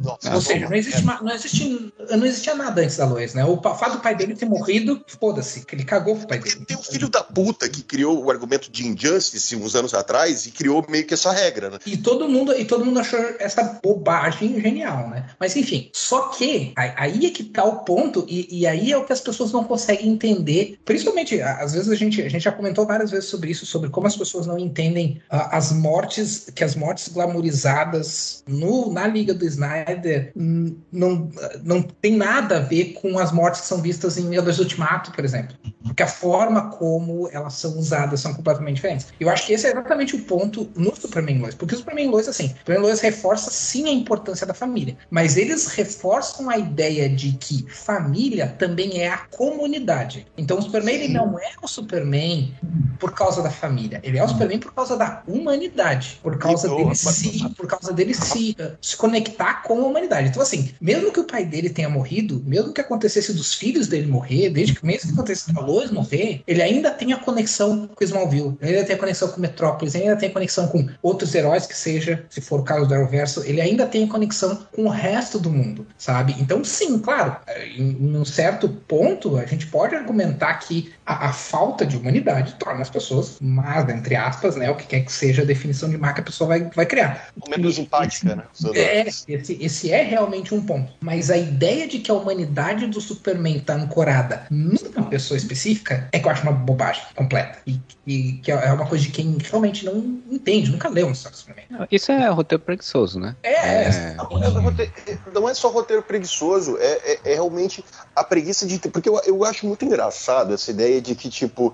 E eu, eu acho que essa série faz isso muito bem, como o Smallville fez. O Smallville tem um milhão de defeitos, mas ele fazia isso muito bem, que era a construção da personalidade do Clark. Que é o seguinte: eu acho muito estranho quando todo mundo parte do princípio de, tipo, não, mas ele é um alienígena na Terra, então ele se sente estranho, não sei o quê. Mano, isso funciona com a Supergirl. Ela chegou aqui adolescente. É. Porque chegou mais tarde, né? Pro o Clark Kent, o Superman, tendo caído Smallville, sendo criado pelos, pelos Kent, tendo vivido em comunidade, inclusive reforçando o teu argumento, Rafael, acho que faz muito sentido exatamente a série se passar em Smallville, porque passa essa ideia de comunidade, né? De tipo, as pessoas se unem por, por um bem comum para reestruturar a cidade, que é o final da temporada e tudo mais tal. Então dá essa ideia de família não é só a, a, as pessoas ligadas a você sanguineamente ou por casamento e tudo mais, mas colocar essa ideia de tipo, não, mas ele é o Superman e, e ele é um alienígena, ele não se encaixa. Caralho, ele, ele se vê, e eu acho que tanto a Lois Clark, é, Superman e Clark, quanto Superman Lois e Smallville fizeram isso muito bem, que é. Pro Superman, pro Kal-El, pro Clark Kent, ele é terráqueo. Ele nunca foi criado em Krypton. Ele, a única coisa é que ele, a genética dele é diferente. É a mesma coisa que você imagina. É, é mais ou menos, aqui no Sul acontece muito, que é o cara que fala, não, mas eu sou italiano e nasceu, sei lá, em Pindotiba, tá ligado? Mano, é. teus pais eram italianos. Você nasceu aqui. É, você vem pra cá muito pequeno. É, mas, cara, eu tenho um amigo, eu tenho um grande amigo que é peruano, tá? o Guilty, eu já citei ele aqui no podcast, inclusive. Ele veio do Peru, cara, com seis meses. Ele visita o Peru de vez em quando. Ele é peruano na carteira de identidade. Mas todas, todas as referências dele são do Brasil, sabe? Tipo, tudo que ele conhece do Brasil. Então, efetivamente, ele é brasileiro. Ele não se sente um peruano, entendeu? É, se chegasse um peruano numa nave e dissesse, vamos povoar a, a, essa cidade aqui, é. um novo Peru, ele não ia ser. Na Copa, na Copa do Mundo, ele não torce pro Peru, ele torce pro Brasil. entendeu? Não, exatamente. Sendo até mais simples. Eu, eu, eu, eu acho então, que... é, essa ideia de ficar sempre com a ideia de não, mas, ah, mas ele é um alienígena, então ele não se encaixa, e nossa, qualquer estala de. E, e daí, isso leva uma coisa, leva a outra, que quando você parte desse princípio, que ele é um alienígena, ele não se encaixa, aí você tem que criar uma justificativa para encaixar. E você cria a âncora humana, que é a Lois, e você resume o Superman. O Superman só é bom porque existe a Lois Lane isso que o Mora falou, que é realmente é realmente o que acontece em, muitas encarnações do Superman, uh, é uma ideia de natismo, né? Uma ideia de dizer que tu é definido pela tua genética Sim. e não pelo por com quem tu vive. E só não é uma visão racista porque o, Superman é um personagem de ficção e Krypton não existe. Mas se a gente trocar isso para um imigrante de alguma algum, alguma outra terra específica, né? Alguma outra continente específico, como por exemplo o continente africano, ou como o continente asiático, ou a própria América Latina, uh, próprio México, indo para os Estados Unidos e botar essa ideia de que não, se ele se, se ele não tiver a conexão dele com um americano ou com uma americana, ele vai pirar, ele vai virar um bandido, a gente consegue ver o real problema que é essa mentalidade, né? Uh, o, o que eu acho interessante no na ideia do Superman é que, para mim, ele tem duas ideias fundamentais: o fato dele vir de outro planeta e ser criado uh, por um casal, né, de, de, de, uh, de uma cidade pequena e coisas assim. Que é, primeiro, a ideia do imigrante, né? A ideia da pessoa ter sido criada no, no desde pequeno, ou descendente de imigrante, né? Ter sido criado desde pequeno num local que não é o local de, que é o local de origem dele, mas que é o mas que é a casa dele, né? Porque ele cresceu ali, né? Desde sempre, né? É o que, que nem o disse, é, é o que ele conhece, é a cultura que ele conhece, não conhece outra coisa. E aí eu acho que é interessante, sim, puxar coisas do tipo assim: ah, na história ali no, no universo do, da história do Superman, tem os caras que querem que o Superman volte pro planeta dele, sabe? É, é, é, esse é o tipo de coisa que eu acho. Aí eu acho interessante puxar a ideia das raízes culturais, as pessoas olharem pro Superman e não enxergar. Claro que é difícil, considerando que ele é um alienígena que é caucasiano, né? Mas tudo. Vamos ignorar essa questão. Uh, eu, eu, eu, eu consigo consigo ver as pessoas olhando pro Superman, uh, partindo desse princípio dele ser alienígena, e não conseguindo entender que, por mais que ele seja de outro planeta, ele é mais americano, ele é mais terrestre, terráqueo, do que é alienígena, assim como qualquer uh, descendente de imigrante que nasceu nos Estados Unidos é mais americano do que mexicano, do que, uh, do, do, que japonês, do que chinês, enfim, porque criado ali, né? Mas eu entendo as, a, as pessoas mais preconceituosas de fora terem esse preconceito. Uh, o que me incomoda é a internalização, né? É, é, o Superman internalizar isso. Como é que ele vai internalizar uma coisa que ele não. Não tem como internalizar, né? Eu teria que ser o contrário, teria que ser questão, tipo assim, ele não conseguir entender como é que as pessoas não conseguem enxergar ele como um americano, sabe? Não é, não é à toa que o Superman do Snyder verso ele é uma ameaça, né? Porque é, ele é exatamente, fora. Exatamente. só deixa de ser ameaça se ele tiver a americana boazinha do lado dele. Exato. E a outra coisa é a questão da. Que daí eu acho que se poderia trabalhar muitas coisas uh, internas do Superman interessantes, que é a questão da, do fato dele ser adotado, né? A questão da adoção é uma coisa bem complexa, uh, porque. E, e, dificilmente quem não é adotado ou quem não lida ou quem não está envolvido com, com crianças, principalmente crianças, nas crianças e, e, adultos que foram adotados, a, a, às vezes tem, tem dificuldade de, de entender, a não ser que, obviamente, isso seja falado para eles, é que existe um sentimento de, de vazio, assim, de, de abandono que não que, que nunca que, que, nunca sai completamente, nunca é eliminado completamente. Não importa o, o, o quanto uh, tu vive numa família uh, numa família amorosa, não importa o quanto seja feliz, uh, tu, tu, vai sempre ter essa essa sensação de abandono que vem lado, se foi abandonado quando criança, né, quando recém-nascido, assim, sempre vai ter essa sensação de, de abandono do porque me abandonaram, do eu não sou bom o suficiente para ter sido mesmo que a pessoa saiba racionalmente, conscientemente que isso são questões psicológicas que não tem nada a ver, é, é, é ela não vai conseguir evitar esse sentimento. Então, ah, isso para mim é interessante porque para mim isso é a raiz de, da necessidade extrema do Superman de ser aceito pela humanidade e a necessidade extrema dele se submeter, porque é isso que ele faz. Ele, ele, ele é um ser que ele poderia fazer o que ele quisesse, mas ele se submete aos valores e ao sistema humano porque ele é uma pessoa desesperada por pertencer, desesperada por se livrar dessa sensação de abandono, né? E, isso eu acho uma coisa interessante de, de, trabalhar e que infelizmente não, não se não se puxa muito, sabe, em, em adaptações assim. Uh, e eles pegaram é, de forma bem sutil, eles trouxeram isso da série, assim. Uh, mas é mas é uma visão bem diferente do, do, do, tipo, ah, ele é um alien, então ele tem que ter um, um humano como âncora, senão ele vira mal, sabe? Tipo cara, isso é a mais estereotipada né, do mundo e mais boba, assim, sabe?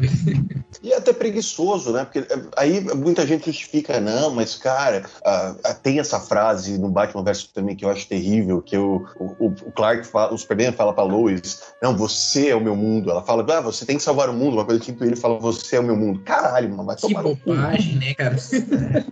bobagem. Porra, aí, e daí você vê, por exemplo, aí eu vejo muita gente justificando não, mas é assim. Cara, o Reino do Amanhã, que é uma minissérie maravilhosa, talvez a melhor minissérie da DC, uh, do, do, né, da, que aborda o universo inteiro, e que parte exatamente do princípio que o Coringa faz um ataque a, ao, ao planeta diário. A Lois, o Perry, o Jimmy, mas principalmente a Lois, todo mundo morre no processo. O Superman chega, prende o Coringa, e o que faz ele se isolar não é, lógico, ele sofre pela morte da Lois, óbvio, mas o que faz ele se isolar lá na Fortaleza da Solidão e meio que virar as costas para a humanidade é o fato de que as pessoas queriam que ele matasse o Coringa e ele não fez isso. Uhum. E que ele continua acreditando que, tipo, vingança não é o. Eu já diria, seu Madruga, vingança nunca é plena, matar o e envenena. então, você. É, parte desse princípio que esse valor moral do Superman, pela criação que ele teve com os Kent, pela, pelo amor que ele desenvolveu pela humanidade, porque. Ah, o amor que ele desenvolveu pela humanidade. Cara, ele nasceu praticamente aqui, ele não tem lembrança de Krypton. Então, para ele, esse aqui é o planeta dele, e esses valores morais que ele aprendeu com a família dele, com os pais, são muito fortes. E ele é o Superman, então ele é o cara que mais tem esses valores fortificados. E em Kingdom Come é exatamente isso. Ele se isola quando ele vê que a humanidade não quer que ele tenha aquela essa atitude, que, né, que, que ele, que ele se torne um, um assassino. Então, se vocês querem um, um, herói que nem o Magog, que mata as pessoas, vocês estão dizendo que esse é o herói que vocês querem, então tá, tchau, esse mundo é, não serve sente, mais. Ele se sente abandonado pela humanidade, né? Esse é o ponto. Sim. Se sente completamente. acho que as duas coisas. Eu acho que ele se sente abandonado pela humanidade ao mesmo tempo que ele sente. Eu não posso ser isso que vocês estão me pedindo. Hum. Tipo, se vocês acham que eu não sirvo, se eu não sou um herói que serve, eu não vou impor a minha forma para vocês. Se vocês querem um herói assim, eu então estou me aposentando. Tchau e benção. Vou cuidar da minha fazendinha virtual enquanto vocês uh, ficam aí com esse cara, mano. Cara, então, realmente, né? O Superman já fez a fazendinha virtual antes da fazendinha do Orkut.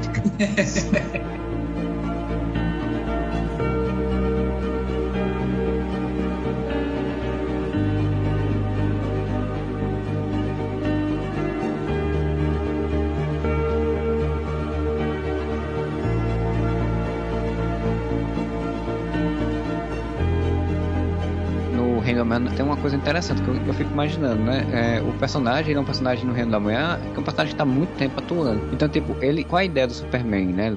Quando ele se torna, ele, ele quer ser uma inspiração para mudar o mundo, né? Que é exatamente aquela ideia que a gente já falou em alguns outros podcasts, por exemplo, sobre o Capitão América no MCU, que ele, é, ele não é um personagem que o arco dele não é ele se mudar, é ele mudar as coisas ao redor dele. O do Superman é isso também, ele mudar as coisas ao redor dele. E quando ele vê que ele atuando, ele tentando se inspirar, ele não está inspirando mais as pessoas, que as pessoas estão com outro pensamento, ele não conseguiu inspirar a humanidade a mudar, ele disse, ok, ok, vamos embora. E isso é muito legal, né? E aí você vê como é um arco ele, é um cara que entende os quadrinhos, entende o personagem, constrói uma história toda baseada em, em criticar essa visão mais extremista do, do, Não naquela época era só dos heróis, aí hoje em dia você vê que não é só dos heróis, né? Da sociedade em si, enfim, que hoje em dia também tá com essa visão extremista. E aí, um, quando um autor mais na frente vai pegar, no caso do Injustice, e fazer somente isso, né? E aí faz isso numa realidade alternativa, ok. Mas as pessoas começam a trabalhar só isso, é muito ruim, né? Eu fico feliz de ter essa série, dessa série ir por esse outro caminho, porque essa série, ela, ela dá um pouco de esperança de você pensar, não, pode ter todo um povo que agora vai começar a ver melhor o Superman com outra visão, né? Uma visão melhor do personagem do que a gente tava tendo nos últimos 10 anos, né? Então, é, é, me dá essa esperança. Apesar que eu acho que, como o Rafael falou no início, né? É, é, a série se baseou de novo em kryptonianos invadindo a Terra, e eu não penso o que, é que eles vão fazer na segunda temporada. Vão botar kryptonianos de novo invadindo a Terra?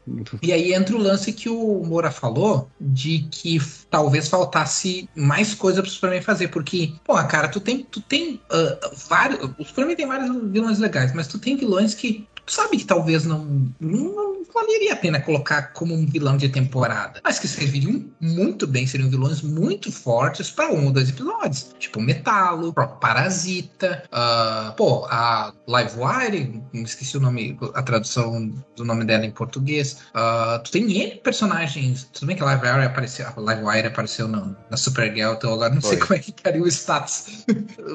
ela foi criada, né, na Supergirl, então não sei como é que ficaria o status no, na série do Superman, mas, ela é originalmente uma, né, uma personagem do, do, do uma vila do Superman. Enfim, tem vários vilões, o Caveira Atômica, que teria que provavelmente ah, alterar o visual, né? Porque custaria muito caro, mas enfim, tu tem vários vilões que tu poderia colocar como, entre aspas, vilões da semana, ou vilões que durasse dois ou três episódios só, sabe? É, uh, vilões e... que se conectassem tematicamente com a história pessoal familiar, né? Sim, exato. Pô, sei lá, e que se conectassem com, com, com a própria trama principal, sabe? Ah, bota o Morgan Edge jogando o metalo contra o Superman, sabe? Coisas assim, sabe? Uh, que, que tu poderia fazer, ao invés de ficar só nessa punhetação de cripto, ai, ah, tem um outro cripto. Eu entendo o que, que, eles quiseram fazer, e foi sim uma coisa interessante, que é tipo assim, que, que é aquela coisa, é mostrar o, o, o, espelho, né? O que, o que teria, o que aconteceria se tivesse dado errado, né? O Morgan Edge uhum. o Superman, que não seria que o Superman tivesse dado errado, tipo, de ter sido encontrado pelas pessoas erradas, de ter sido perseguido, de não ter tido essa âncora familiar e essa âncora de, de comunidade, né? Uh,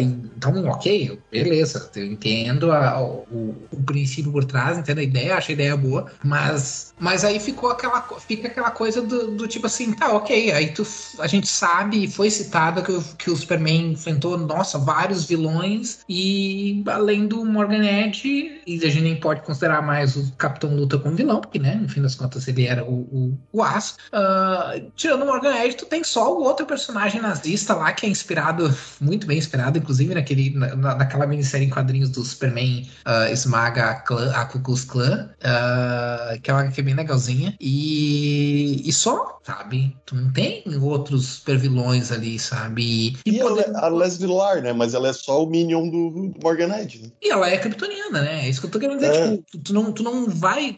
A, a, a, o pessoal não vai além de. Claro que eu, eles não vão ter opção, né? Eles vão ter que fazer isso. Numa, eles vão ter que numa segunda temporada ir além disso, né? Pra não ficar repetitivo. Uh, mas aí tu vê a oportunidade desperdiçada, né? Eles podiam ter feito, usado um outro, eles podiam ter usado o Brain hackers poderiam ter usado, sabe? Poderiam ter usado o Longo, se tu não quer usar o, o Darkseid, que é da, daqui a pouco um vilão muito grande, ou que a DC não deixa usar, qualquer coisa assim, usa o Longo, traz o, sei lá, o Despero, que agora vai ser tal, o vilão desse, desse, desse crossover, que não é crossover do Flash aí, uh, sabe? Tu tem personagens aí que tu poderia colocar como, como vilão principal, ou então então manter o Morgan Edge, mas, tipo, bota que a gente descobre, tipo, bota ele como Morgan Edge a série inteira. E bota um outro tipo de ameaça e ele só com uma ameaça crescendo no fundo. E aí, eu, eu já, eu já achava, achava interessante já ele só com uma ameaça imobiliária da cidade ali, sabe? Porque, é tipo, ótimo, né? Mostrando, é, já, era, tipo, já era uma ameaça legal. Por,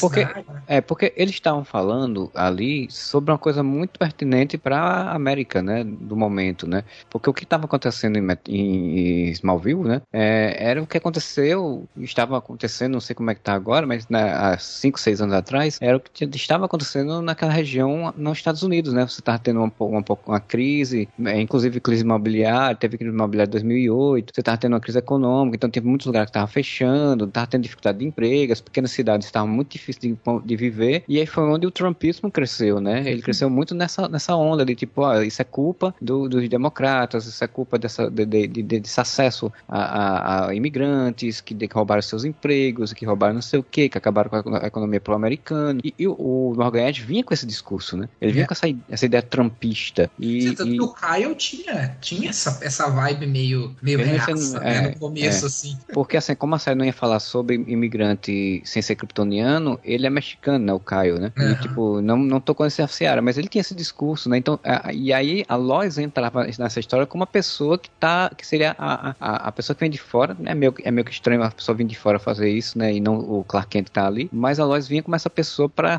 rebater isso, né? Para mostrar com a verdade, com, com, com realidade, com jornalismo, a importância disso para aquele mundo. E essa trama é muito legal, pai. Essa trama eu achava muito legal. Uhum. Pena que ela foi se perdendo por conta da, da, da outra trama, né? É, então, é isso. Não, que... Talvez, talvez eles tenham usado até o lance da. Aí, parando para pensar, indo, né, dando aquela despirocada, mas sim, eu concordo totalmente com que você está falando, Marcelo. Mas talvez a intenção, ou não tenha sido a intenção, uh, é fazer talvez uma analogia, porque chega um momento em que você vê que a intenção do Morgan Edge é, digamos, roubar a alma daquelas pessoas, sim, sim. vamos botar entre aspas. Então pode ser visto de certa forma como uma analogia isso, é o grande empresário que vem para uma cidade pequena e ele vai sugar aquela cidade no início, né, de uma forma uh, realista, né, e, e depois indo para o fantasioso, mas ainda usando essa analogia de que ele está ali, ele não está ali com o interesse de fazer a cidade crescer, ele está ali para sugar o que a cidade tiver para ele poder mais poder, e, entendeu? E desumanizar elas, né, também. E desumanizar elas. Puxar, puxando essa, explorando mais essa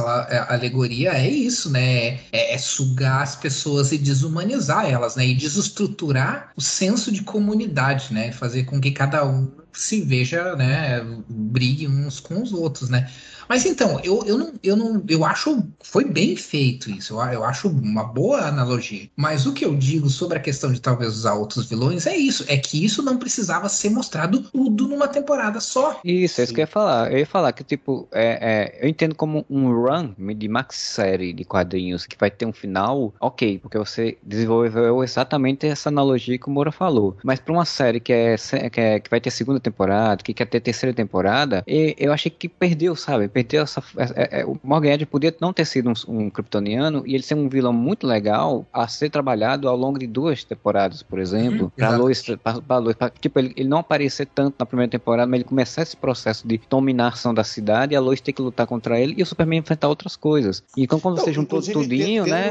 Uma temporada só, Les... aí perdeu, né? E tendo a Leslie Lar, né, no, na série, ela poderia ser a kryptoniana, né? É, Sim. também, sabe? Ou então podia ser um. É que nem eu falei, tipo, cara, o Morgan não precisava ter sido o plot twist que era o, o, o kryptoniano desde pequenininho, sabe? Ele podia ter sido, que, o, que o Marcelo falou, fica marinando ele ali, fazendo ele crescer ali no, em uma, em duas temporadas e chega num ponto que, tipo, que, que a história dele se mescla com alguma outra história relacionada a descobertas kryptonianas, talvez a um Brainiac da vida que, que, vê, que, que veio capturar o último kryptoniano e, e acabou liberando aqui a, a memórias ou consciência de, de, de, de, de kryptonianos que ele tinha aprendido, na, engarrafado, sei lá, qualquer coisa do tipo. E aí o, o Morgan Edge ser possuído por um desses caras, tipo, sabe, existiriam maneiras melhores de trabalhar se a ideia fosse, tipo, vamos deixar. Vil... Porque assim, como eu vejo a história do Superman, né, claro que aí eu entendo que isso é uma coisa, tipo assim, é uma visão pessoal, mas assim, se eu for fazer uma história longa do Superman, ou seja, seja uma série, ou seja um filme que você pretenda que tenha outros filmes, ou qualquer coisa do tipo, eu nunca começaria com kryptonianos uh, malignos. Porque, porque esse, é o, esse é o desafio definitivo, depois disso só tem o Darkseid, sabe? Uh, então tem que começar com a bola mais baixa e, e, e escalando, sabe? Uh, e, e, aí e me preocupa isso daí. Aí tu chega na segunda temporada, o que, que tu vai fazer? Aí tu vai botar, aí os caras vão querer inventar de colocar o Metalo como vilão pra temporada inteira? Não tem uma temporada inteira, sabe? É, fica, fica muito um ar, assim, parecendo que, tipo, é, a gente não sabe se vai ter uma segunda temporada. Vamos ver. Então vamos fazer uma história se sustenta na primeira temporada. Se a série der bom, bom resultado, aí a gente faz uma, pensa que vai fazer uma segunda temporada, sabe? E é por isso que eu, disse, eu digo, eu disse quando terminou a primeira temporada, que eu disse, eu não confio de a série continuar boa por conta disso. É. Só que assim, eles já sabiam, a, a série, ela foi... Ela uh, foi renovada, né? Logo, foi renovada pra segunda temporada, logo depois que o primeiro episódio estreou. É, então, mas aí, aí, até onde tava elaborado, né? Mas aí tá, eu tenho certeza, cara, assim, ó, eu tenho certeza absoluta que o plot do Capitão Luthor foi mudado às pressas, foi mudado de última hora, cara. E se, e se eles fizeram isso com, com o Capitão Luthor, poderiam ter feito também com... Mas ok, pode ser que eles tenham, também é, é, é picuinha e tal, pode ser que eles tenham uh, decidido que não valia a pena mudar, já que tava mais, já que tava já bem redondinho o negócio e, e, e não, não, valia a pena fazer mudanças do trás tão grandes, porque a mudança ali do, do Capitão Luthor para John e Irons não, não, não alterou, eu acho, coisa, grandes coisas estruturalmente, eu imagino. Não, né? Você só muda o nome dele, basicamente, né? Tipo, o personagem. É, exato, porque até ali ele não tava, ele não tava tão envolvido com a trama principal, né, para afetar tanto assim. Então, OK, né? É, no máximo então, que eles né? o máximo que eles colocaram foi diferente assim por esse o John Wayne Harris foi ele ir em Metrópolis e ficar stalkeando a irmã, e né? criar o martelo.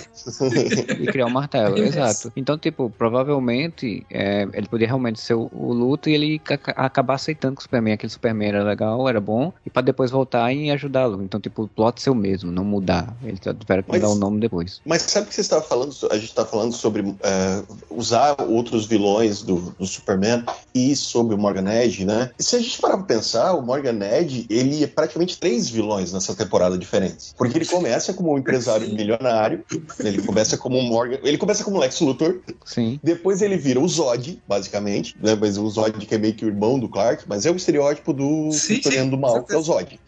E depois eles usam, ele vira o Erradicador, cara. Uhum. Que é um personagem que nunca tinha sido usado nos, em nenhuma. Cara, eu acho que nem no desenho. Vamos ser, foi, vamos ser bem honesto, foi subutilizado na série. Sim, eu, eu, achei, inclusive, eu até falei com o Moura, né, na, no, a medida que a série ia passando, eu digo, rapaz, será que eles vão fazer, a, a, o Superman vai morrer no final da temporada, eles vão fazer a morte do Superman? Porque já botaram os elementos, né? Tem o Erradicador, tem o, o, o, o John Wayne Arrows, e depois de quase duas horas de, de, de episódio, vou citar o Superboy da, da série, né? A gente não falou dos filhos dele, mas é, é, tem o Superboy, né? Tem o Jordan, né? Então, tipo, eles tinham três elementos da, do retorno do Superman ali. Então, eu até pensei nisso. Então, o Erradicador como aquela, só aquela máquina, eu já achei que, pô, será que aquilo vai se desenvolver numa IA e aquilo, essa IA vai ganhar uma forma física e tal? E aí, não, no final eles foram pra um caminho ainda mais superficial, mais simplório possível ainda. Então, aí, aí vamos entrar então no debate que a gente estava tendo antes de começar a gravar, que é o lance, uh, o primeiro, o, o, tropo, né, que a gente tá usando hoje com muita frequência. Palavra do dia. Do, é, palavra do dia, do Jorel Fantasminha. É a coisa que eu mais, talvez fora o lance de Superman do mal, a coisa que eu mais odeio em qualquer adaptação do Superman é o Jorel Fantasminha. Porra, caralho, cara, me irrita muito o Jorel Fantasminha, sabe? Tipo, o Jorel que nem foi usado, por exemplo, no primeiro Superman do Donner lá de 78, que ele é uma gravação, uma inteligência artificial que o Superman pergunta: o que é isso aqui? E ele explica, porque é como se fosse só uma inteligência artificial. É, é Alexa, né?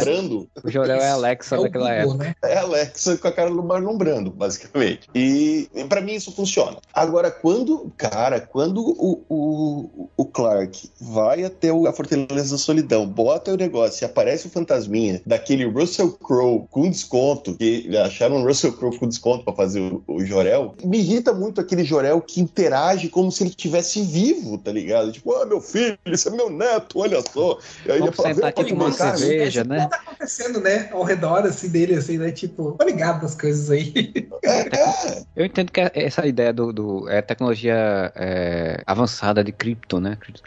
Tá, até entendo, mas realmente é, um, é uma, uma muleta muito chata, cara. Sim, Smallville, voltando a citar Smallville rapidamente, apodreceu quando o, o, o Jorel virou um personagem da série. Né? É, antes, antes era só a vozinha que aparecia e ficava puxando, né? Pressionando, né? É. E, e Não, eu já acho, eu já, eu já acho um desperdício de potencial tu ter uh, o, o, Superman ter uma forma de acessar todo, todo o conteúdo sobre cripto, sabe? Eu, eu, eu acho que uma das coisas. Porque assim. Não tem mistério, né, para ele. É, se a gente for entrar na, na, no, na alegoria do imigrante, ou do. ou melhor, do descendente, uh, eu, a gente tem. Agora usar uma outra palavra chique, uh, a gente tem a analogia com a diáspora de uh, culturas como né, a comunidade negra, a comunidade asiática e tal, mas principalmente com a comunidade negra, e perdeu a sua. por causa da escravidão, perdeu o, direito de buscar sua identidade, né? Tipo, qualquer, o, Moura estava falando antes ali do, do pessoal, principalmente ali do, da região de onde eu nasci, lá, que, que é o pessoal de, de imigração italiana, imigração alemã. Esse pessoal, eles conseguem uh, buscar e atrás das suas origens o descendente de negros não, porque a, a escravidão destruiu isso, né? Destruiu essa possibilidade de buscar uh, suas, as suas origens, buscar sua identidade. E, e essa, é, essa é uma característica que eu acho que não é explorada o suficiente no Superman, praticamente nunca é explorado, que é a ideia de que ele vem de um local, ele é originário de um local que foi destruído, do qual ele tem pouco ou nada de informação, sabe? E eu, eu acho meio que um desperdício de potencial. Ah, ok, tu tem um dispositivo ali que tu pode acessar tudo sobre como era maravilhoso o teu planeta, sabe? Uh, e eu, eu acho que falta essa ideia do tipo, não, vamos, vamos estabelecer que tipo, ele só sabe um número X de informações muito, muito básicas que tem na nave, ou que de alguma coisa que ele conseguiu na nave ali que tem no, no que, que ele bota lá na Fortaleza da Solidão. É tipo, ele veio de Krypton, Krypton é outro planeta, que tá lá em tal lugar e que explodiu por tal coisa. É isso. Tipo, tivesse, não sei como lá, é uma mensagem, tivesse lá uma mensagem gravada única do pai e da mãe. Isso, porque, exato. Tipo, ó, porque, isso, isso, isso, é feito, sabe no quê? Isso é feito na, nessa última animação. Isso é feito na última animação agora do Superman. Uh, eu não lembro como é que é o nome. O Homem do Amanhã, né? Uhum. É só uma mensagem, é só uma gravação do Jorel e da Lara. Aqui, ó. Nós somos teus pais aqui, mano. Vai estar tá explodindo a parada. Porque assim, a, a, a, lógica da, do envio do Superman de Krypton é que era para salvar ele e não para salvar o legado de Krypton. Até porque o legado de Krypton, de acordo com o Jorel, não era bom, né? E, então... e é onde entraria muito bem o Erradicador. Sim, sabe? Com a ideia de o erradicador ser uma, uma inteligência artificial, e é isso que ela nos quadrinhos, programada para manter o legado de Krypton. Uhum. E aí é onde ele, então- saber, ele guardaria porque ele saberia das mais informações sobre, né? Sim. Justifica. Sim, porque é legal também o negócio do, do Clark, né? E descobrindo aos poucos sobre Exato. Krypton. Era a, onde, a partir do momento que ele, que ele bota ali um pendrivezinho, tem o Google de Krypton com o pai dele, fantasminha, respondendo tudo, e daí o outro problema que é o roteirismo uh, que que aconteceu muito em Smallville e que acabou acontecendo um pouco aqui em Superman Lois também, que é, além dele ser um fantasminha que sabe tudo, ele, qualquer coisa que você precise resolver, ele tá ali para resolver. Então, nossa, aqui o, o Jordan tá, né, os poderes dele tá perdendo o controle. Leva lá e vem um raiozinho do céu ali e, tipo, melhora o cara, Resol é, resolve em dois minutos, né? É, exato. É bem Não, menos olha... que Smallville, que Smallville voltava a tempo, tirava poder, Caraca, voltar o tempo de Smallville era podre, é. né? sem sentido nenhum. Mas aí tu vê como, mas aí tu vê como o pessoal perde a oportunidade, porque, como o Moura falou, se isso fosse usado de uma maneira tipo assim, não, o Superman ele, só, ele tem informações muito limitadas de Krypton, e para ele conseguir mais informações, não é bem assim, sabe? E daí, tipo assim, aí ele vai enfrentar lá um alienígena de um outro planeta bizarro que, que em algum, que por acaso ele descobre, não, mas tipo assim, eu conheci Krypton antes. Opa, peraí, aí, tu, aí ele consegue um pouquinho mais de informação. E aí é uma outra coisa acontece, aí, ah, eu encontrei um outro negócio lá, tipo, ah, encontrei a zona fantasma, ó, agora tem um pouquinho de informação sobre aquilo. E aí aos poucos tu vai dando mais, uh, ele conhecendo mais sobre o, a, as origens dele, sabe? Pô, aí tu teria fazendo, se tu tá fazendo uma história seriada, aí tu tem muita, muitas coisas interessantes para fazer com uh, Krypton, né? Com a ideia de Krypton do que só kryptoniano maligno, né? É, sem contar que você, numa história seriada, você justifica muito melhor a existência da Portada da Solidão assim, né? Uhum. Porque ele, à medida que ele vai encontrando informação, ele vai colocando lá, para uhum. poder guardar, né, aquela história. Pô, uma, das coisas, então. uma das coisas muito legais que fizeram no desenho, cara, foi isso, que a Fortaleza da Solidão, ela não foi criada do nada, né? Ele, ele, ele, leva, acho que é no primeiro, não lembro o que que ele leva num dos episódios, nos primeiros episódios, assim, que pra, que pra deixar seguro, né, ele leva até o, o, as profundezas, assim, lá da Antártida, e daí ele vê um, uma área que é tipo uma caverna, e ele pensa, pô, isso aqui parece um lugar legal. E aí depois vai acontecendo outras coisas que ele vai precisar levar para lá, que nem no episódio do, do lobo, que eles têm que enfrentar o cara lá que coleciona todas as últimas espécies do, do planeta, eles vencem o cara, e daí o que, que, o, que, que o Superman faz? O Superman pega esses, esses alienígenas e ele leva para esse local, e daí acaba, né, tipo, aí vira a, a Fortaleza da Solidão, por assim dizer, uh, ah, para manter essas criaturas vivas e para ajudar essas criaturas, né? Então, tipo. Sim, ele não, ele não é só um repositório kryptoniano, ele se torna um, um repositório de coisas do, do universo inteiro, né? Que ele vai encontrando, isso, né? Exato. O, Mor o Morrison resgata isso no All-Star Superman, inclusive, de uma forma muito legal. Verdade, verdade. E, e, isso é legal, né? Se tu fosse fazer uma, uma história seriada, tu poderia fazer tranquilamente isso, né? Só que aí entra uma coisa que, mesmo o Superman Lois, que é anos luz à frente de qualquer coisa que tenha sido feito com o Superman, provavelmente desde Smallville, em live action, uh, mesmo, mesmo o Superman Lois não consegue fugir de, de, de, de, certas limitações da mentalidade que a, que a Warner tem, que as pessoas que trabalham com o Superman fora dos quadrinhos têm com relação aos personagens, sabe? E entre elas, a coisa do que o Tony mal, a coisa de que tem que ter o Jorel, uh, né? Tem que ter o Jorel Fantasminha lá, que graças a Hal, né? Já não existe mais, morreu, foda-se, nunca mais a gente vai ver esse filho da puta na segunda temporada. Uh, e, e, essas coisas, né? Tipo, a, a Fortaleza da Solidão já, já tá pronta e tal. Então, claro que também essa é uma história do Superman já mais velha, então Fortaleza da Solidão estaria. Mas mesmo assim, mesmo que a Fortaleza da Solidão tivesse pronta, se tivesse esse pensamento mais aberto e mais amplo, ela ganharia inclusive um peso de importância para uma invasão kryptoniana, né? Porque, tipo, é, é, ganha um peso de importância para qualquer vilão, né? Tipo, de informação. Você tem não só informação kryptoniana, você tem um monte de coisas legais lá que você poderia, qualquer vilão queria, ia querer entrar e roubar, por exemplo. Uhum. Então você cria uma dinâmica diferente. Se você bota tipo uma invasão kryptoniana dessa na terceira temporada, você tem dois, duas temporadas para ir trabalhando isso, essa ideia, sabe, da é. fortaleza é. e tal. É, é, mas essa, realmente essa limitação é, é, é triste. No fim a gente, Voltando passou, a... a gente passou um bom tempo só falando mal da série, né? uma série que a gente adorou, assim. Né? Não, e voltando ao não, tem que apontar. Ah, é porque a gente falou muito sobre o Superman e como essa série fez muita coisa certa que a maioria das adaptações não fazem, né? Mas o, o pior é que assim, você tem o Jorel Fantasminha e daí você tem o Evil Jorel o Fantasminha. Evil Jorel Fantasminha. que é, que é um, bem evil, com cabelão grandão, branco.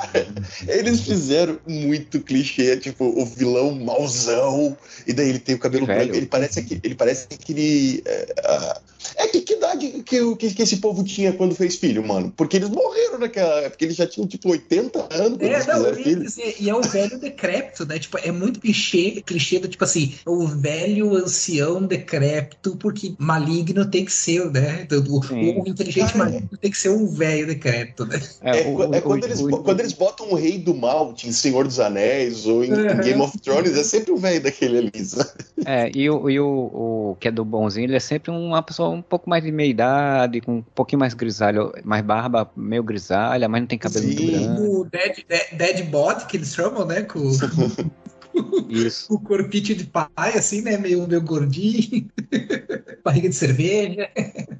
Só que assim, é, eu odeio esse, esse, esse clichê do. É, esse, não é nenhum clichê, eu odeio essa ferramenta de roteiro do Jorel Fantasminha ou qualquer um que seja Fantasminha. Só que é, quando começou essa maluquice do, deles estarem colocando, usando a Kryptonita X, né? X para dar poderes para as pessoas e daí inferindo nelas uh, personalidades ou, ou mentes kryptonianas, eu até achei que é uma forma interessante de justificar esse é, é, esse roteirismo que eu odeio, que é a ideia que a Lana criou essa tecnologia que fazia um backup da mente das pessoas para dentro do, do aparelho chamado erradicador. Por que, ia se chamar erradicador? Mas enfim. Não, uh, essa até... foi boa, eu gostei. Eu gostei disso que fizeram. Então você consegue justificar que, uh, na verdade, aquilo ali é um backup da mente do Jorel ou do Ivo Jorel, e por isso eles conseguem interagir de uma forma. Mas eh, volto a dizer, me parece, quando é, é colocado nas pessoas, eu consigo entender melhor, sabe? Me parece mais fluido. É como se você tivesse o backup do. Seu backup do, do, do, Eu tenho que um, um HD externo do, do meu computador do trabalho, eu boto aqui. E uma maneira mais pontual, né? De, de trabalhar, né? Sim, e cara, isso ia gerar uma coisa muito interessante, que é tipo, o Superman só poderia ter contato com o pai morto dele se ele abduzisse uma pessoa, um ser humano. Sim. Isso, Porra. é, eu, isso quer dizer, tu, tu cria um negócio pontual, que nem, por exemplo, por que que ele conversando com a mãe dele é muito mais interessante do que ele conversando com o Jorel? Sim. Porque é uma coisa que ele não faz todo dia, sabe? É, é, é isso, que me, é, é, isso que me incomoda, não só no Jorel Fantasminha, mas nessa coisa dele saber tudo sobre Krypton. É a banalização desses elementos que teriam, que, que por Superman teria que ser muito difícil dele conseguir. Essa é a tragédia. É que ele, é que ele não consegue, ele não conseguiria isso com a mesma facilidade que ele consegue de, de fazer qualquer outra coisa na Terra, sabe? Uh, e, e, eu acho que se fosse um esquema do tipo assim, ah, ele teve o acesso ao Jorel só quando aconteceu essa treta e quando ele pôde botar o Jorel e a, e a Lara no, no corpo de humanos, beleza. Agora o Jorel Fantasminha lá podendo, sendo um Google kryptoniano, para mim diminui muito, sabe? Essa, esse tipo de elemento da, da história. É, porque eu você teria. Você teria... filho para você, holograma. Né, cara, tipo, é, é, não é como se tivesse aberto uma porta pro passado, né? Pra conversar com o cara. Sim. É, é, não, isso seria muito interessante porque você, tipo, ele tem ali a mente, a mente do pai dele, mas ele não consegue falar com ela durante 30 e poucos anos, né? Sim, exatamente. E, e aí realmente é, é, interessante isso, né? E aí me faz uma, eu faço uma pergunta que eu não que eu fico revoltado agora. Porque a, os pais da cara não mandaram um cristal também, porra. Ela ficou sem ter que, sem ter, que ter contato com o cristal. Demorou cara, é o que eu falei, cara. Tem que, tem que entender os Superman Lois como, como fora do universo, cara. Por mais não. que eles tenham que não dizer Mas que é. outra, né? A Supergirl eu já não entendo mais porra nenhuma. Porque a mãe dela não tava viva já agora, e era a Lois Lane do Smallville. É, então, a mãe dela, a mãe dela, ele não tem um cristal, mas a mãe dela tinha alguma coisa que tinha vindo na nave dela como se fosse uma pedra, um negócio assim, que ela conseguia. Uma... É, mas daí depois se descobriu que Argo existia. Tava né? vivo. Que, é, que Argo sobre. Então, que, tipo, a, mãe dela nunca morreu, na verdade. Que, é, que houve todo, não só a mãe dela, houve toda uma comunidade. Até, até um negócio interessante, porque foi, teve nos quadrinhos uma época que foi assim também, né? Que, tipo, era, era uma comunidade que conseguiu fugir e que construiu uma, né? E que reconstruiu Krypton assim numa outra área. E daí, por um tempo, Argo ficou, tipo, que nem uma segunda lua aqui na Terra, né? E aí, só que aí Argo foi destruído na crise e depois que voltou a crise, porque eu só assisti Supergirl naquela temporada ali, depois eu não assisti mais. Então, então eu não sei, eu não, não lembro de terem falado. Acho que daí nunca, nunca mais falaram da mãe dela e nem de Argo. Tipo, a, o universo foi reconstituído, mas Argo pelo jeito não. É, pois é. Não, mas acho que deve ter, porque eles não conseguem largar essa, esse osso. Eles só não falaram, né? Daí quando eles quiserem, quando for conveniente, eles vão lembrar. Ah, não, é, aparece, exatamente. Sim, só não, a gente só não tinha comentado. Então, mas essa parte eu achei bem interessante, e daí, agora se atentando mais à série mesmo, né? Porque esse lance dos downloads, é que eu tava falando, tu bota um, um, um pendrive que tem um backup, um HD externo, teu computador passa a ser praticamente o computador que você né, usava em outro lugar. E funciona isso com os personagens. E isso acaba dando uh, essa, essa analogia que eu acho que a gente comentou, do Morgan Edge estar tá simplesmente usando essas pessoas. E daí você vai para o campo de falar sobre Smallville em si. E eu isso acho interessante. Que a, a história, se, se passasse só em Metrópolis, por exemplo, como a gente tinha imaginado a, a princípio que poderia ser mais interessante, ia ficar focado em Clark Lois. Ponto. E aqui não, você tem personagens que a princípio me pareciam que iam ser muito pequenos, tipo o marido da Lana, o, é Greg, né? Não, é Kyle. Kyle, Kyle. E ele vai crescendo no, no decorrer dos episódios. No, no, começo ele é só um babaca que fica enchendo o saco da Lois. Mas, cara, eles vão aprofundando. Até tu comentou o lance Não só isso, ele era, ele, era, ele era um babaca abusivo com a família, né? Ele hum, não era um bom pai, nem um bom marido. e tal. Mas eu acho que eles usaram bem isso. Eu acho que eles fizeram uma transição, sim, né? A, a, família da Lana, a família da Lana é, foi uma grata surpresa, assim. Eles têm bons atores, né? É, a, a, série tem bons atores além do, do, da família principal. E a família da Lana foi uma grata surpresa porque souberam trabalhar bem isso, esses personagens, né? Podia ficar qualquer coisa só jogada ali. E, e, e, menos a menininha mais nova que sumia na série, de vez em quando. Não, mas aí é que tá o que, que eu falei. Gravar com criança. Uma temporada inteira quase, né?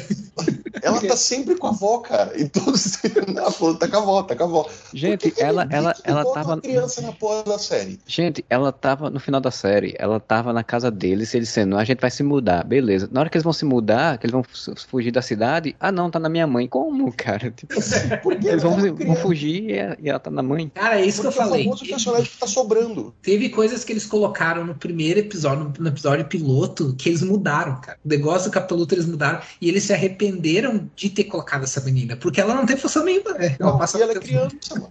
Criança só atrapalha. É, eu devia ter colocado ela mais velha um pouco pra poder, inclusive, ou não ter. Ter, é, não, não tem diferença nenhuma. Ela não tem função. A Sarah, que é a personagem importante, a menina mais nova não tem importância nenhuma. É só pra ter dois filhos, sabe? É, é só pra ser um espelho. Porque assim, é um espelho, né, do, do da família do Clark, né? Tanto que o Kyle é o, o super. É, também é o Superman que deu errado, né? Também é o, o herói que deu. Não, não o herói que deu errado, mas tipo assim, o, o herói caído e desgraça, né? O herói que é herói, mas que tá seguindo um caminho. Uh, que tá, tá seguindo um caminho negativo, né? Um caminho ruim e tal. Uh, mas felizmente, concordo com, com o Marcelo. Foi uma surpresa inesperada. Eu achei que seria aquela, aquele clássico núcleo paralelo que seria chato pra caralho toda vez que aparecesse. Cara, eu achei que a Lana ia virar tipo draminha de antiga ex-namorada. Triângulo amoroso. Triângulo amoroso, né? Graças a Deus eles não grata, grata surpresa que eles, que, que eles realmente têm uma função ali. Uh, especialmente reforçar aquilo que a gente falou, né? Especialmente reforçar essas ideias de comunidade, né? Porque eu gostei muito do que eles eles fizeram do tipo fazer. Porque ele era muito respeitado como bombeiro, mesmo eles tendo as tretas de familiar dele, né? Ele era muito respeitado como chefe dos bombeiros tá, pela comunidade. E daí ele foi dominado lá pelo Morgan Edge. E daí o pessoal, tipo, do nada, tipo, pô, esse cara é um filho da puta. Porque o que faz sentido, porque ele foi ele era o maior defensor do Morgan Edge desde o começo, né, cara? Não, e o mais legal é que ele fala: vocês também estavam a favor, vocês também estão errados, mas ninguém nunca é, quer aceitar que tá errado, né? As pessoas vão colocar a culpa, vão querer colocar a culpa Mas foi tu que deu a pilha errada, filha é, da puta. É, tipo, mas eu gostei disso, né? Porque daí, tipo, tem, tem, tem aquele momento, porque daí ele teve aquele momento de heroísmo, né? Ele não, eu tô salvando vocês, mesmo vocês sendo os filhos da puta. Eu tô arriscando minha vida pra salvar vocês, que daí é o troço muito, né? Superman influenciando todo mundo e, e, e, e o esquema de comunidade, né? Tipo, é, é, essa ainda é a minha comunidade. Não importa que vocês estejam me vendo como vilão agora, eu, ainda tenho um dever pra com a comunidade, né? Então eu gostei Sim. bastante dessa. E, eu, eu adorei o, o, o núcleo da Lana, fora filha mais nova, que não, né, nem deveria existir, deviam fazer que.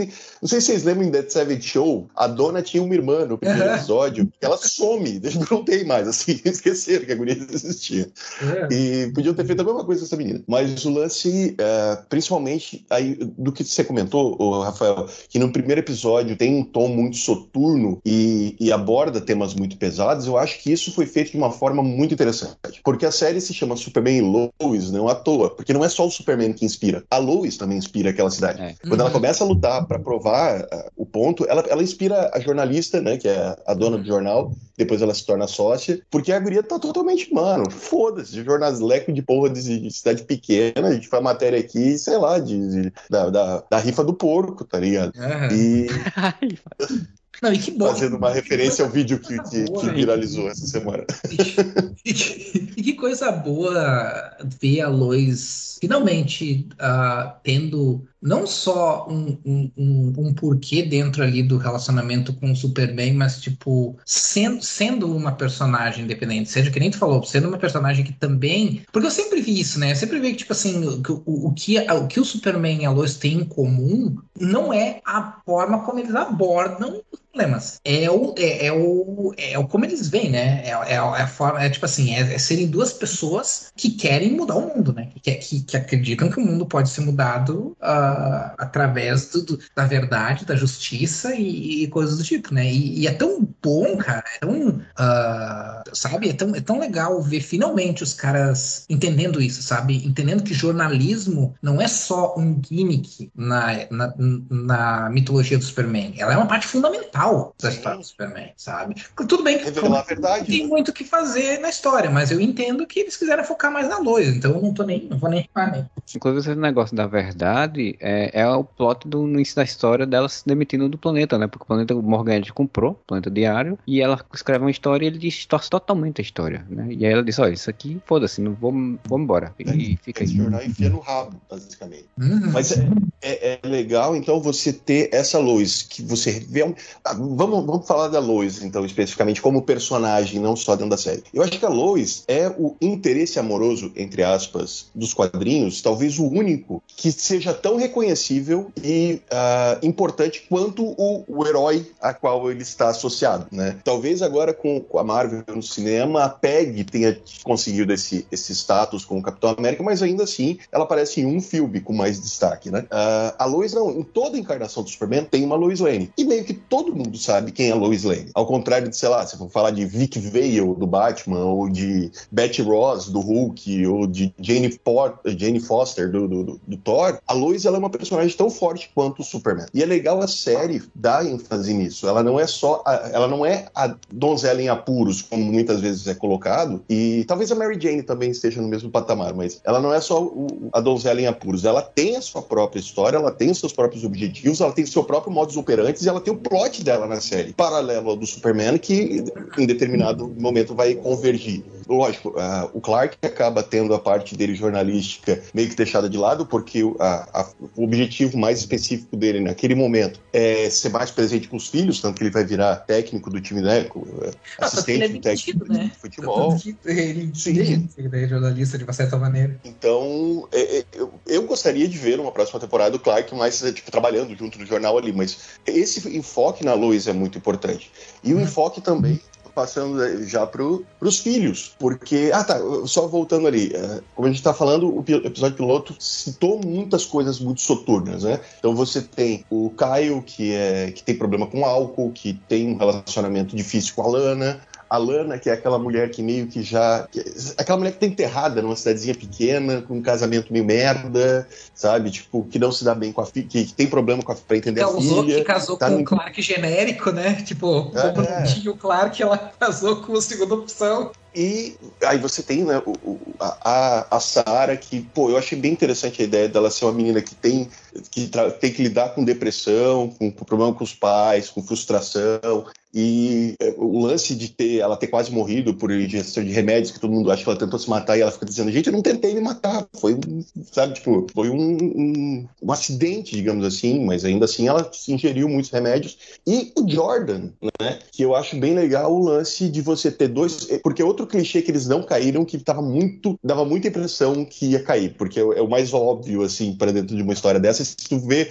youtubers falando sobre teorias, eles sempre vão puxar isso. Que seria: você tem o Jonathan, que é o, o, o- filho mais esportista, mais descolado, né? Tipo, e você tem o Jordan, que é o filho ah, mais tímido, mais revoltadinho, entre aspas, tá? Revoltadinho e tal. E que dava muita impressão que eles iam fazer, mano, vai ser uma alusão a Clark e Lex, tá ligado? Tipo, o Jonathan vai ser o Clark, o cara solar, e ele, o outro vai ser o Lex, ele vai ir se consumindo pela raiva, inveja do irmão, etc, etc, etc. E até o mais óbvio seria o Jonathan ter poderes, né? Porque ele é aquele, aquele o, o estereótipo do. E eles fazem o contrário, né? O Jordan que tem os poderes e o Jonathan não. E Não, poder- e assim, inclusive porque o Jonathan é o Superboy dos quadrinhos, né? Sim. É, o legal é ah, que eles fazem, eles, eles incorporam isso na história, né? Colocando, tipo, o próprio, o próprio Clark e a Lois tendendo a acreditar que o, Jo- que o Jonathan era quem tinha os É, poderes, ter parecia o poderes. mais promissor, né? Aí aqueles que eles nem davam, não é que eles não davam muita bola, claro que eles davam bola igualmente, mas tipo assim, que eles não imaginavam, né, que fosse ter, era o que tinha os poderes, né? Sim. E eu acho interessante, daí poderia cair em outro clichê, que é, ah, aí o Jordan tem os poderes, aí, sabe, vamos subverter o clichê e vamos achar, vamos, vai ser genial, porque o Jordan que vai ter os poderes, aí o Jonathan vai ficar com inveja e ele que vai virar malzinho, sabe? Uhum. Tipo, ah, eles não fazem isso também, porque a série não é sobre isso. A série é sobre família e o amor que une essas pessoas. Então, uma das coisas que eu acho, e daí colocar o, o, o, Jordan, que é o personagem que vai ter poderes, com um transtorno de ansiedade, eu acho muito legal esse negócio dele ele ter esses ataques de ansiedade, de ele ter. Porque daí reflete nos poderes dele surgindo, fica muito interessante a forma que os poderes dele vão surgindo, porque ele, ele não sabe lidar com aquilo e como ele tem ansiedade, piora né, a, a, a forma dele lidar com esses poderes.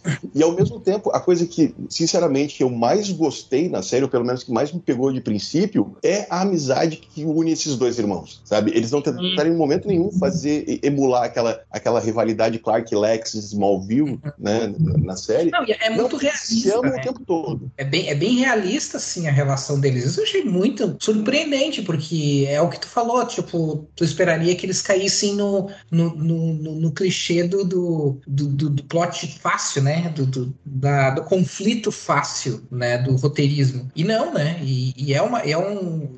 para mim, é um dos. para mim, assim, o relacionamento do, do Clark e da Lois como um casal e deles dois, da família de uma forma geral, mas falando especificamente dessas, e deles dois como irmãos, nossa, assim, é muito realista, assim, muito, muito verossímil. Assim, eu consigo acreditar que eles são, que eles são irmãos, eu consigo acreditar que, o, que a Lois e o Clark são, são um casal que estão há um bom tempo juntos e tal, sabe? Vai, isso realmente foi muito bem feito, sabe? Inclusive. Não, inclusive, o, o, a questão deles dois, da relação deles dois como irmãos, é tão interessante porque é, no final é amarrada com ele sendo meio que a pessoa que, que ajuda o irmão a sair do, do, do controle. Que tipo, ele diz eu te amo. E, e quando, ah, ele diz, é quando ele diz eu te amo, isso reverbera lá quando a Lois está falando com o outro dentro do, do, da cabeça dele lá, ele ouve e ele consegue sair. E esse, abra, esse abraço. Tu vê como é interessante, Marcelo e Rafael, como o lance do transtorno de ansiedade do, do Jordan e o, o relacionamento dele com o Jonathan é a resolução do problema final. Então não é uma coisa que foi jogada ali, beleza. Que quando a Lois está conversando com o Jordan, ele está dentro da cabeça dele tendo um ataque de ansiedade. Eles fizeram uma versão, é, apesar dele estar tá sendo controlado pelo, pelo Jorel Evil velho caquético, quando no quarto que ele está, ele está claramente emulando um, um, um, ataque de ansiedade. Né? Que ele está ali nervoso e, cara, eu não consigo sair, eu tô preso dentro da minha própria cabeça e tal. Então é uma analogia bem interessante. E quando a Lois começa a conversar com ela, fala, cara, você sempre lutou contra isso. E eu sempre vou estar aqui, eu e teu pai sempre vão estar aqui, a tua família sempre vai estar aqui. E você é forte, você consegue e tal. Então eu achei tão bonita essa cena, que é, que, que é tipo a, o amor da família, o apoio da família fazendo ele conseguir vencer ou, ou lutar contra uma coisa que dentro da, da, da, da, da alegoria que a história utilizou é o lance da, da dominação kryptoniana, mas ao mesmo tempo é o lance dele estar tá perdendo o controle de si mesmo, do próprio corpo, que é o que é a ansiedade, né? O transtorno de ansiedade. E daí você tem essa cena que eu acho linda, que é os dois, tipo, que é, é muito legal, porque o Jonathan e o Jordan, eles têm vários conflitos durante a série por vários motivos. Que irmãos têm conflitos. Sim, né? sim. Por isso que eu digo que é bem realista, né? Por isso, porque eles não estão sempre super de bem, mas também não, né? Não são inimigos, né? Sim, e, e é o que cai muito em clichê de série, principalmente, que é, nossa, você tem dois irmãos e daí vai acontecer um negócio e agora eles vão virar inimigos mortais, é. sabe? Ou então tá sempre brigando, né? Tipo, na verdade é, é, é uma coisa um pouco mais, é uma dinâmica um pouco mais uh, orgânica, né? Sim, e daí, assim, você vê que eles têm conflitos, mas quando um dos dois uh, precisa do outro, o outro tá ali muito, uhum. sabe? Eu acho bonita aquela cena em que o Clark desaparece, né? Quando o Morgan Edge ameaça o, o, matar a família e diz, cara, ou tu vem comigo, ou, ou, né, tipo, vou matar sua família agora. Daí ele vai, e daí no episódio seguinte, enquanto o, o, o Morgan Edge, isso eu achei interessante também, que ele não chega e fala, nossa, o Superman ficou mal. Não, eles querem colocar a consciência do Zod dentro da cabeça do, do Clark, do Superman, porque só assim ele ficaria do mal, digamos assim, que não seria mais o Clark. Uhum. Mas aí você tem toda a cena do Jonathan e do Jordan tentando usar a super audição do Jordan para encontrar o, Cla o Clark. E é o Jonathan, tipo, incentivando, cara, tu consegue, tu vamos e não sei o quê. Eu acho tão legal essa dinâmica, porque seria muito fácil o Jonathan ficar sem função por não ter poderes, uhum. sabe? É o que, pô, a série da CW, todo mundo ganha poder porque eles não conseguem dar relevância, sei lá, pra. pra... é, é verdade, porque eles não conseguem justificar a aparição, né, do, do, do personagem. O personagem tá ali se ele não tivesse superpoder, sabe? E não, o Jonathan não tem poderes, mas ele é, um, ele é um, uma grande âncora emocional da série, uhum. principalmente pro irmão. É, mas aí o que acontece quando tu, tá, quando tu tá preocupado com os personagens, né? Menos do que com o plot. Porque assim, tem várias coisas no plot que a gente for ver, é melhor não pensar muito nisso. Sim. Mas elas, mas elas são menos relevantes, né? Porque a, a ideia é, é, é, é ver como esses personagens reagem, como eles, uh, como eles evoluem, né? Dentro dessas circunstâncias, né? Principalmente quando você tá, você usa muito, porque a, a gente tem tanta coisa de super-herói hoje em dia que, cara, sei lá, a maioria começa a dizer, porra, foda-se, né? Uhum. Então, hoje em dia o que me chama atenção numa série de, né, baseada em quadrinhos de super-heróis é sobre o que, que é isso aqui, sabe? Para mim não adianta assistir. Eu não consigo mais ver Legends of Tomorrow porque não é sobre nada. É, é. Né? É, é só sobre. É, é, é narrativa one-on-one, né? É o que eu sempre ah. falo, né, cara? Tipo, se a tua história não for sobre alguma coisa, então qual, qual que é o, o, o, o, o que vai me fazer assistir, sabe? O que, vai me fazer ler, sabe? O que, qual que é o, o apelo, né? Exatamente. E daí, é, hoje em dia, quando, aí, quando é sobre alguma coisa você entende qual é o, o que, que aquela, aquilo ali está falando, ele está ele tá usando aquilo ali como uma analogia, uma, uma aventura e tudo mais, mas ela tem algo ali a ser dito, é o que me interessa. É o que me fez me apaixonar por WandaVision, por exemplo. Uhum. E daí, se for pensar no plot, você não, é, não pensa muito sobre isso. É mais ou menos o que eu pensei em relação quando acabou WandaVision, que tá, mas a Wanda usou os poderes dela para sequestrar aquela cidadezinha e tudo mais e tal. Então ela é uma vilã, então não sei o que, então ela vai virar uma vilã da. Cara, eu não pensei nisso em momento algum, uhum. porque eu entendi que a série não é sobre isso. A série não é, ah, não, a Wanda vai virar uma vilã. Não. A série é sobre como a Wanda está lidando com o luto dela em relação a tudo que ela perdeu. Uhum. Então, tanto que tem claramente as, as, cinco fases do luto e claramente você vê essa transformação nela. Quem quiser saber mais, por favor, escute o podcast de WandaVision que foi lançado esse ano. Uhum. Mas é isso que, que acontece para mim com o Superman Lois. Pode ter vários problemas, às vezes, no plot, se você for prestar atenção e ser chato, só que ao mesmo tempo, como ele tá te falando sobre alguma coisa, no caso sobre família, sobre uh, um tá, tá, cuidar do outro, sobre uhum. comunidade, sobre como família não é só né, as pessoas que, que moram na sua casa, mas é a tua comunidade, são os teus amigos, são as pessoas que você ama. Como a série fala muito sobre isso, e esse final, principalmente quando a Lois tá na cabeça do Jordan, ao mesmo tempo que o, o Jonathan tá tentando, né? Jordan, Jordan controlado pelo Evil Jorel tá tentando matar ele, e o Jonathan tá falando, cara, eu te amo, não sei o que e tal. Você vê que é sobre aquilo. Então, uhum. Então daí você a tua cabeça, pelo menos a minha, desliga desses detalhes de tipo, ah, mas como é que funcionava pra botar isso mas na é cabeça da pessoa? Ele faz uma boa história, né? No, no fim das contas. Não é a história não ter nenhum furo, não é a história ser perfeita. É a história ser boa o bastante que tu não pensa em outra coisa a não ser na história enquanto tu tá lendo ou assistindo, né? Depois, sim, depois se tu. Claro que qualquer coisa que tu for pensar demais em cima, tu vai saber erro, né? Especialmente uh, coisa criativa, narrativa e tal. Mas a marca de uma boa história é, é tu não, né? Tu, tu conseguir curtir a história sem que nada externo te tire, né? Do, de curtir a história, né? Isso aqui é o Superman 2 faz muito bem, né? Então. Sendo, dando, dando aquela marvetizada, só para exemplificar um pouco melhor, eu vi alguns canais de YouTube, quando saiu o Vingadores Ultimato, falando: não, mas nossa, cheio de, estou decepcionado com a Marvel, cheio de furos, a viagem no tempo, não sei o quê. Aí fiquei pensando, cara, eu tava tão uh, entretido dentro da história, entendendo que eles estavam falando sobre redenção, sobre você, sabe, olhar para o teu passado e, e, ver onde você errou, você tentar acertar as coisas da sua vida, você pensar num bem maior, mas também pensar em como você resolveu teus fantasmas do passado e tudo mais. Que, mano, como é que funciona a viagem do tempo? Foda-se, sabe? Tipo, isso não me preocupou minimamente durante o filme. E isso que Superman e Lois fez muito comigo, sabe? A história era tanto sobre aquele conceito. Tanto que o John Henry, em determinado momento, vira parte da família deles. Né? Passa a morar no, no, no, na casa com eles ali, porque Sim. tem esse lance tipo amizade e família e as pessoas se ajudam. Eu, eu acho isso muito, muito interessante, muito importante. Uhum. Então a gente pode aí fechar então falando que é sobre isso e tá tudo bem, né?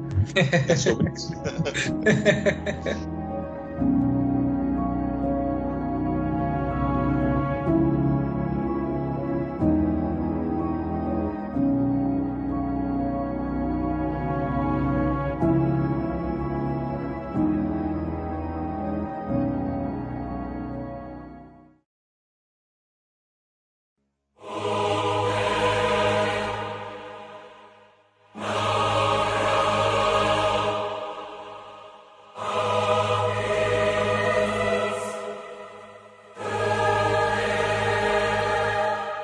coisa interessante é que a resolução do episódio final mais uh, interessante, mais, que mais te, te conecta com aquele episódio, é essa do que acontece entre Lois, Jonathan e Jordan. Porque daí você tem a, a, a conclusão de aventura, que é aquele lance tipo, ah, não, tem que voar pro espaço e, e dar uma porrada no, no Morgan Edge, que isso vai resolver o problema. É, é um jeito legal. Eu não achei, eu não achei aqueles, aquelas saídas idiotas da CW.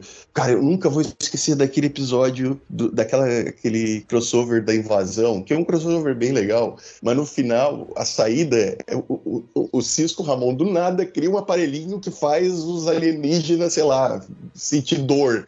E daí sai correndo pelo mundo, botando em todo mundo, assim. Tipo, caralho. É, que saída... Invasão, invasão, isso, né? Invasão, é. Invasão. É.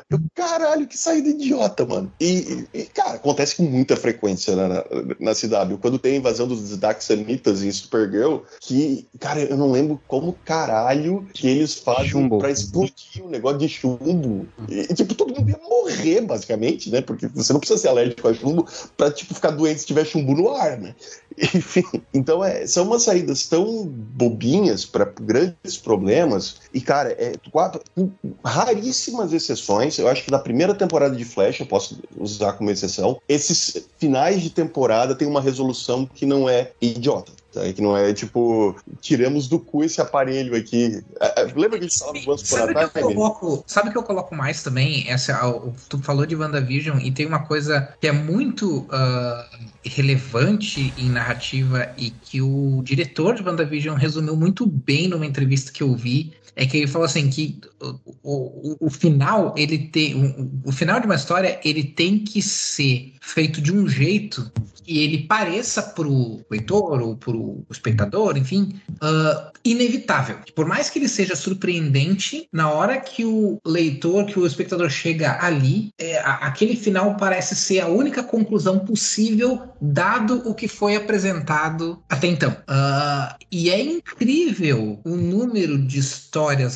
que são aprovadas, que saem, seja série de TV, seja quadrinho, seja livro, que não consegue fazer isso. Que não consegue dar. É, é isso que a gente chama de um final satisfatório. É o final que parece que aquele é o final que deveria ser, sabe? Pegando, por exemplo, sei lá, o, o final do, do, do, Reino da Manhã, por exemplo. Ah, aqui, aquele final, tipo assim, tudo, toda a história, do jeito que foi construída, quando a gente chega naquele final, tem várias coisas, vários momentos surpreendentes para quem leu pela primeira vez na época e tal. Uh, mas não tem nada que tu diga assim, ah, mas isso não me parece algo que aconteceria. Não, tudo é coisa. Tá, ok, tipo, dado tudo que foi apresentado, essa é a única conclusão possível, sabe? Uh, e, e, eu acho que o, que o, o, o Superman Lois, eu não acho que o, o, último episódio foi tipo assim, nossa, meu Deus, que último episódio ótimo. Eu acho que talvez alguns, se tivesse acabado uns outros, alguns dois, três episódios antes, talvez pudesse ter sido até melhor.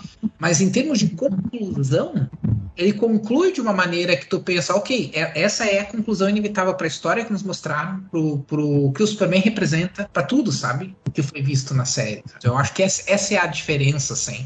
Uh, é a conclusão emocional. Sim, quando sim. eu digo emocional, não é emocional só da emoção dos personagens, é da emoção do espectador também, é da, da nossa emoção com relação à história, sabe? Sim. É, é não, e, e, quando eu digo que o final, para mim, foi extremamente satisfatório, uhum. e comparando com as outras séries da CW, é exatamente o que, o que você falou perfeitamente agora. Uh, o final é, é porra, temos que dar uma porrada nesse cara, mas tipo, tem esse campo de força e tal, mas se fizer assim, o martelo vai atravessar o campo de força, porque vai absorver energia cinética. Tem uma explicação absolutamente razoável com vários elementos que já estão na série. A gente já viu que tem esse campo de força, a gente já viu que o martelo do, do, do, do aço absorve a energia cinética e usa contra o negócio, então quando bater esse negócio, mas precisava de uma distância. Então eles constroem essa parte física, digamos assim, né, da porrada, de uma forma satisfatória, sem ir para uma complicação absurda, sabe? Sem ir para. E... Ah, e ainda tem, e ainda tem que tem uns raios solares que explodem que desativa, né? O, o... Sim, cara. Então você tem isso tudo já foi te apresentado na história. Um grande problema de várias séries, e aí a gente vai apontar da CW, porque como tá nesse mesmo universo, é que é, é o como a gente já falou mais de uma vez, é o recurso Once Upon a Time, né? Você não pode sair. Né? A série Once Upon a Time, aquela dos, das Pão de Fada, que acabou há algum tempo, que era toda temporada, nossa, o príncipe encantado foi infectado com esse veneno e ele vai morrer. Vai morrer, não tem como, ele vai morrer. daí no último episódio aparece um personagem do nada e fala: Não, mas eu fiz essa fórmula aqui, se você tomar aqui, você cura. Sabe? Depois é esquecida. É, então, quase toda a série da CW meio que cai nesse, nessa preguiça de roteiro. E eu, isso que eu acho muito legal de Superman Lois é que não foi um roteiro preguiçoso. Ah, ah, não, porque tem mais investimento de efeito especial? Tem, tem mais investimento de efeito especial, ela é mais bem feitinha, ela tem um visual cinematográfico muito legal, mas ao mesmo tempo o roteiro teve uma preocupação de não ficar procurando clichê e saída fácil. Uhum. Tá? Tipo, isso eu acho muito legal. Sabe um clichê, aí voltando ao, ao, aos tropos do Superman que eu achei incrível, e é um detalhe na, na série, uma das cenas que eu mais gosto da série é a entrevista da Lois com o Clark, com o Superman, na verdade, uhum. né? Uhum. Essa cena é maravilhosa. E é uma cena que a Lois, né, tipo, é a protagonista da cena. E tem uma hora que ela tá entrevistando o Superman e fica bem legal que ela pergunta: "Ah, mas em que lugar dos Estados Unidos você chegou?" Ele fala: "Mas só porque eu tô falando inglês, você acha que eu sou americano?" Aí ela: "Ué, você fala outra língua?" Ele fala cantonês, se não me engano. "Ah, mas você aprendeu cantonês por quê?" Porque curiosidade, você quis aprender as outras línguas e aprendi todas, basicamente. E só que a, a, parte que eu achei bem interessante, que é uma quebra de clichê do Superman, que é um clichê ruim, é quando a, a assistente da Lois ali, assistente de produção, diretora, ela fala pra ela, o Superman tá de olho em ti aí, ó. Aí a Lois fala, ela, não, nada a ver, tá louca, não sei o quê. Pô, não sei o quê. Ele disse, não, mas eu já gosto de um cara. Eu gosto do Clark. Porque toda a encarnação do Superman tem essa bobagem da Lois se apaixonar pelo Superman e não dar a mínima bola pro Clark. Uhum. E aqui eles invertem, eles, isso. Tipo, a Lois é apaixonada pelo Clark, porque é aquele cara comum, é aquele cara tipo, que trabalha com ela. É, tira a, a Lois daquele formato da donzela sonhadora procurando o príncipe encantado, sabe? Que, uhum. pô, se a gente pegar os, os filmes do Richard Donner e qualquer encarnação do Superman, qualquer uma, dos, sei lá, da, da, das rádios, do, do, do, programa de rádio do Superman até Men of Steel, basicamente. Uhum, ah, é, quer dizer, até, rec até recentemente, né? Não é uma coisa uh, antiga, né? Sim, tem Smallville. Smallville, a Lois era apaixonada pelo, pelo borrão azul e vermelho, né? Porque não podia usar o nome do Superman. É. Então, toda a encarnação da Lois era esse lance dela se apaixonar pelo Superman, que é o príncipe encantado, o homem idealizado e tal. E aqui eles subvertem. Ela, ela vê o homem idealizado ali do lado dela e para ela ele é um, uma matéria. Ele é um hum. assunto de ela mas, sabe eu acho, mas o que eu acho mais legal nisso uh, é que eles não fizeram isso por fazer. Eles conseguiram criar uma maneira de mostrar pra gente por que, que ela se apaixonaria por Clark, sabe? Porque Sim. o Clark é o cara que pega junto, é o cara que, assim como ela, quer, quer ir até o fundo das coisas e tal. Então, tipo, uh, deles terem essa visão, embora elas, eles tenham abordagens diferentes e formas diferentes de fazer as coisas, deles terem, no fundo, a mesma visão, sabe? A Lois, ela vive num mundo que também ela é o, vamos dizer assim, o, o ponto moral mais alto. Ela tem, ela tem uma ética muito mais refinada e muito além de todos os colegas dela. Pelo menos é assim, essa é a minha visão, né? Uh, então faz sentido que uma pessoa como a Lois, que não consegue encontrar nos, nos, em outros jornalistas ou até em outras pessoas do convívio dela alguém que, que bata esse nível de exigência ético dela, que ela encontre no Clark a, o amor da vida dela. Porque daí o Clark é essa pessoa que consegue bater essa, essa, essa exigência, ainda que inconsciente, essa exigência ética, essa, essa exigência moral, sabe? Uh, e não é, uma, não é durante o dia, não é olhando e vendo o Clark fazer coisas. É trabalhando ali no dia a dia, é vendo ele pegar junto, sabe? Uh, e isso eu achei muito legal. Isso achei, isso, achei que eles justificaram muito bem essa mudança que, concordo, é uma, é uma o, o tropo original é um tropo datado, mas mais, me, melhor do que eles terem mudado é eles terem justificado a mudança de uma forma muito, muito boa, sabe? Não, e sem contar que eles é, não, não subestimam, assim, porque geralmente, como a gente sabe, o público geralmente sabe que Clark Lois se envolve e que ele é o Superman, é, geralmente eles correm pra lógica de que, tipo, não precisa mostrar como eles se apaixonaram. a gente já sabe que eles se apaixonaram, né? uhum. né? E não, e eles se preocuparam em mostrar, e mostrar como isso é importante para eles. E, e não foi piega, sabe? Eu Sim, é bonito pra caramba o episódio. Achei que fizeram um jeito realista até, verossímil, assim, tu consegue, tu, tu consegue acreditar que, aquele, que aquela história de amor aconteceu de verdade, sabe? Sim, sim.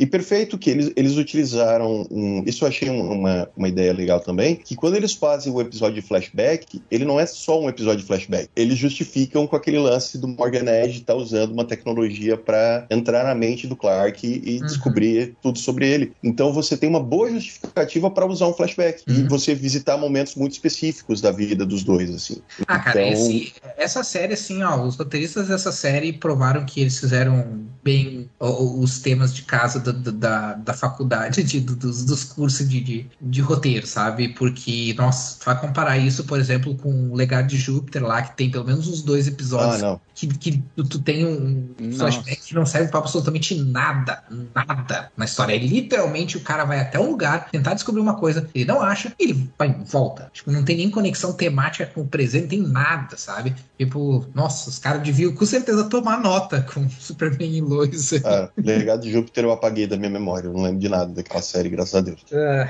Mas, mas é, é, é, isso, eu acho que, o que destaca muito Superman e Lois é esse carinho no roteiro, esse carinho com os personagens e tal. E uma coisa muito interessante, os personagens agem como pessoas normais. Os adolescentes dessa série bebem. tipo, o Jonathan tá sempre só esperando uma desculpa pra ir tomar uma cerveja com os amigos dele, mano. Escondida Lois. Eu amo a Lois mãe, cara, dando esporro nos meninos, cara. Vocês beberam? Eu não acredito. Tipo, a Lois mãe é maravilhosa. É. Ah, bem, isso aí que eu falei, é bem verossímil, né? Bem, bem realista também, bem curte. Cara, bem família da, né? Dali, né? Tipo, ela grita e ninguém. E os caras vão pro quarto, né? E tipo, ela tem a moral. É claro que é o, é o, Clark é o pai. O Clark é o, Clark é o pai bonzinho, né? É, ela que tem a moral. O pai, o pai que passa pano.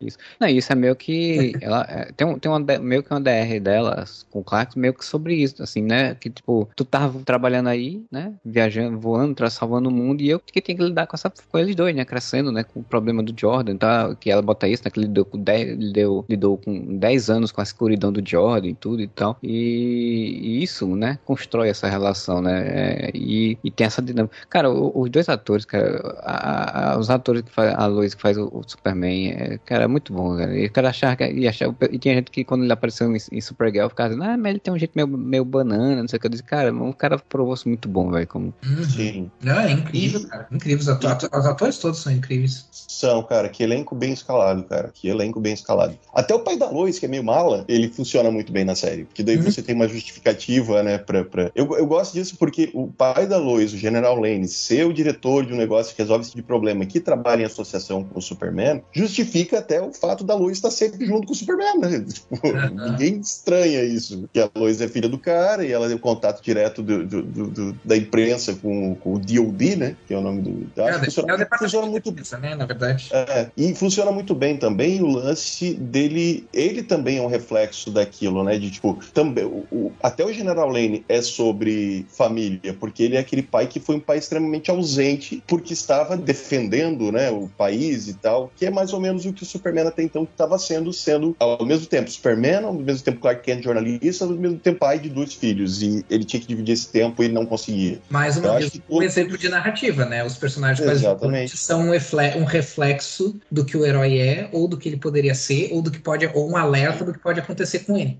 e se, e é. se mantém dentro do mesmo, do mesmo tema, né? O tema é sobre família.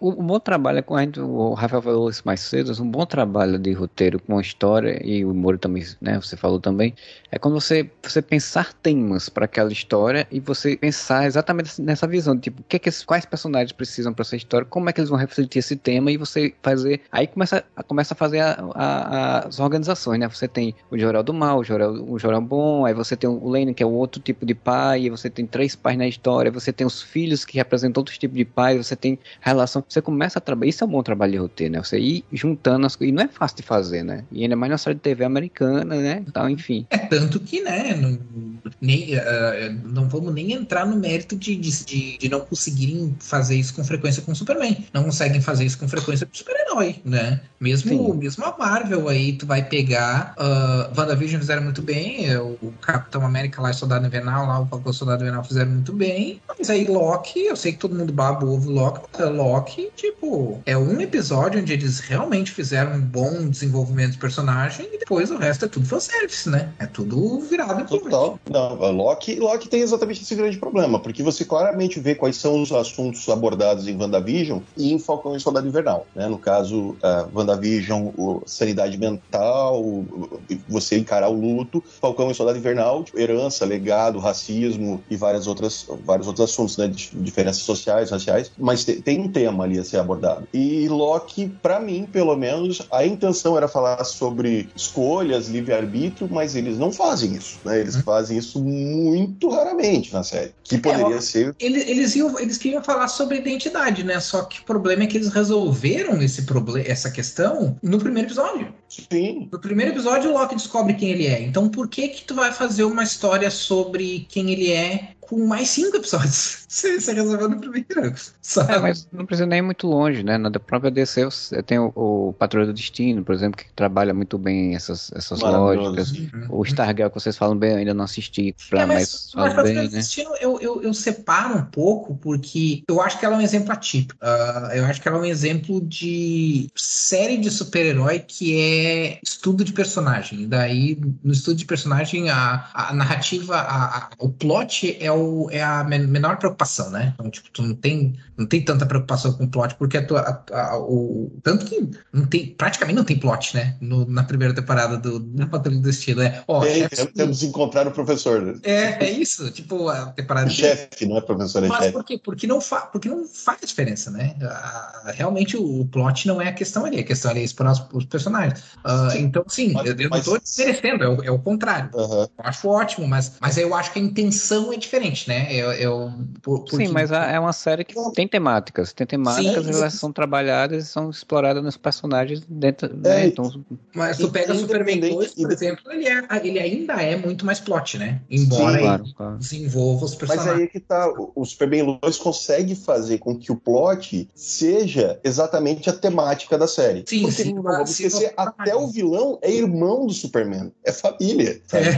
Até isso eles fizeram. E, é só por isso que eu tô tolero, eu tolero essa, esse plot twist com o Morgan Edge, assim, senão uh -huh. eu puto. Mas e daí Patrulha do Destino, claramente é outro caso que, como você falou, lógico, ela, ela tem uma abordagem diferente, mas ainda assim é uma série que você vê e você entende, pelo menos se você estiver aberto a isso, você consegue entender que é uma série sobre aceitação, você se aceitar da forma que você é. Né? Então, tipo, cada um dos personagens tem que ter uma visão idealizada de si mesmos e quem eles realmente são. Então é, é a mudança de você sair de quem você se idealiza e aceitar quem você é e mudar o que você acha que tá errado, sabe? Tipo, às uhum. vezes você tá te idealizando daquela forma, tipo, o Homem Robô, a gente tem que fazer um podcast sobre.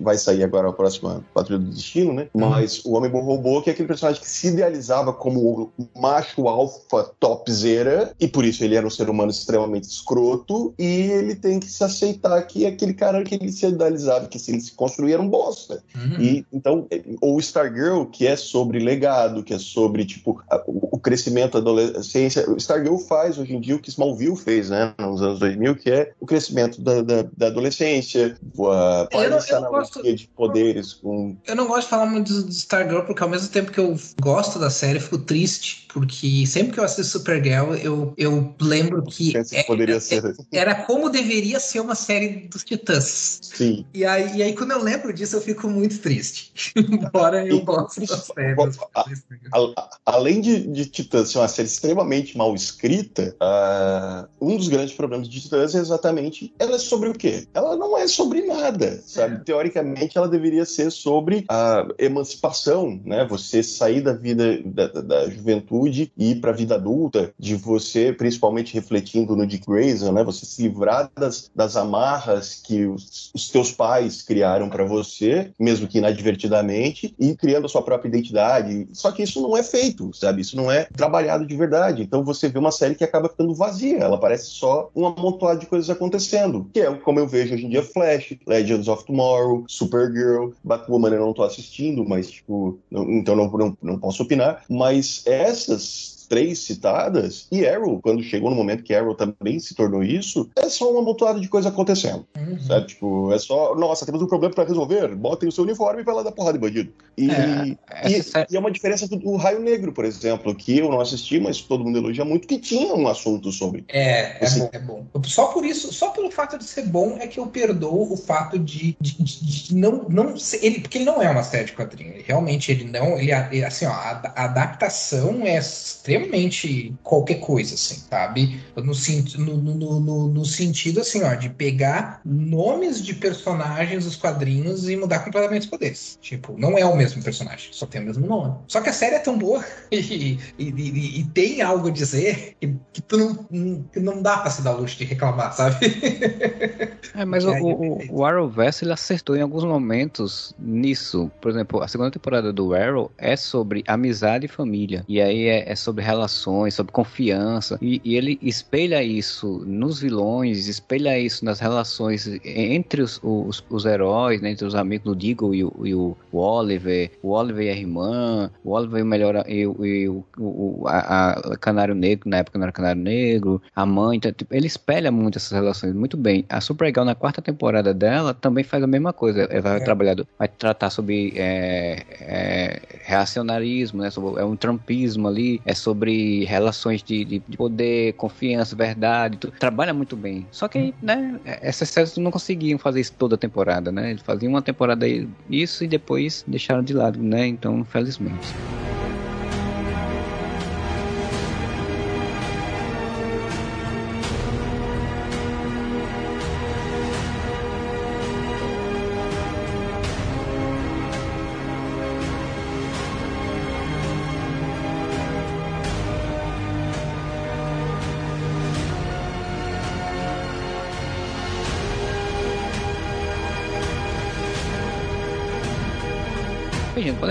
Três horas de podcast. É.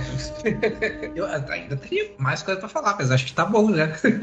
sim, não, sim. É uma série. É... Quando a gente tem. tá falando de uma coisa que a gente gosta, mesmo as coisas ruins se tornam meia hora de conversa, né? É. é porque é uma série que tá boa, a gente curtiu a série, então. A eu, gente... acho, eu acho que. Eu acho lucro, né? Honestamente, tá falando. tá podendo uh, falar das coisas ruins de Superman Lois como exceção.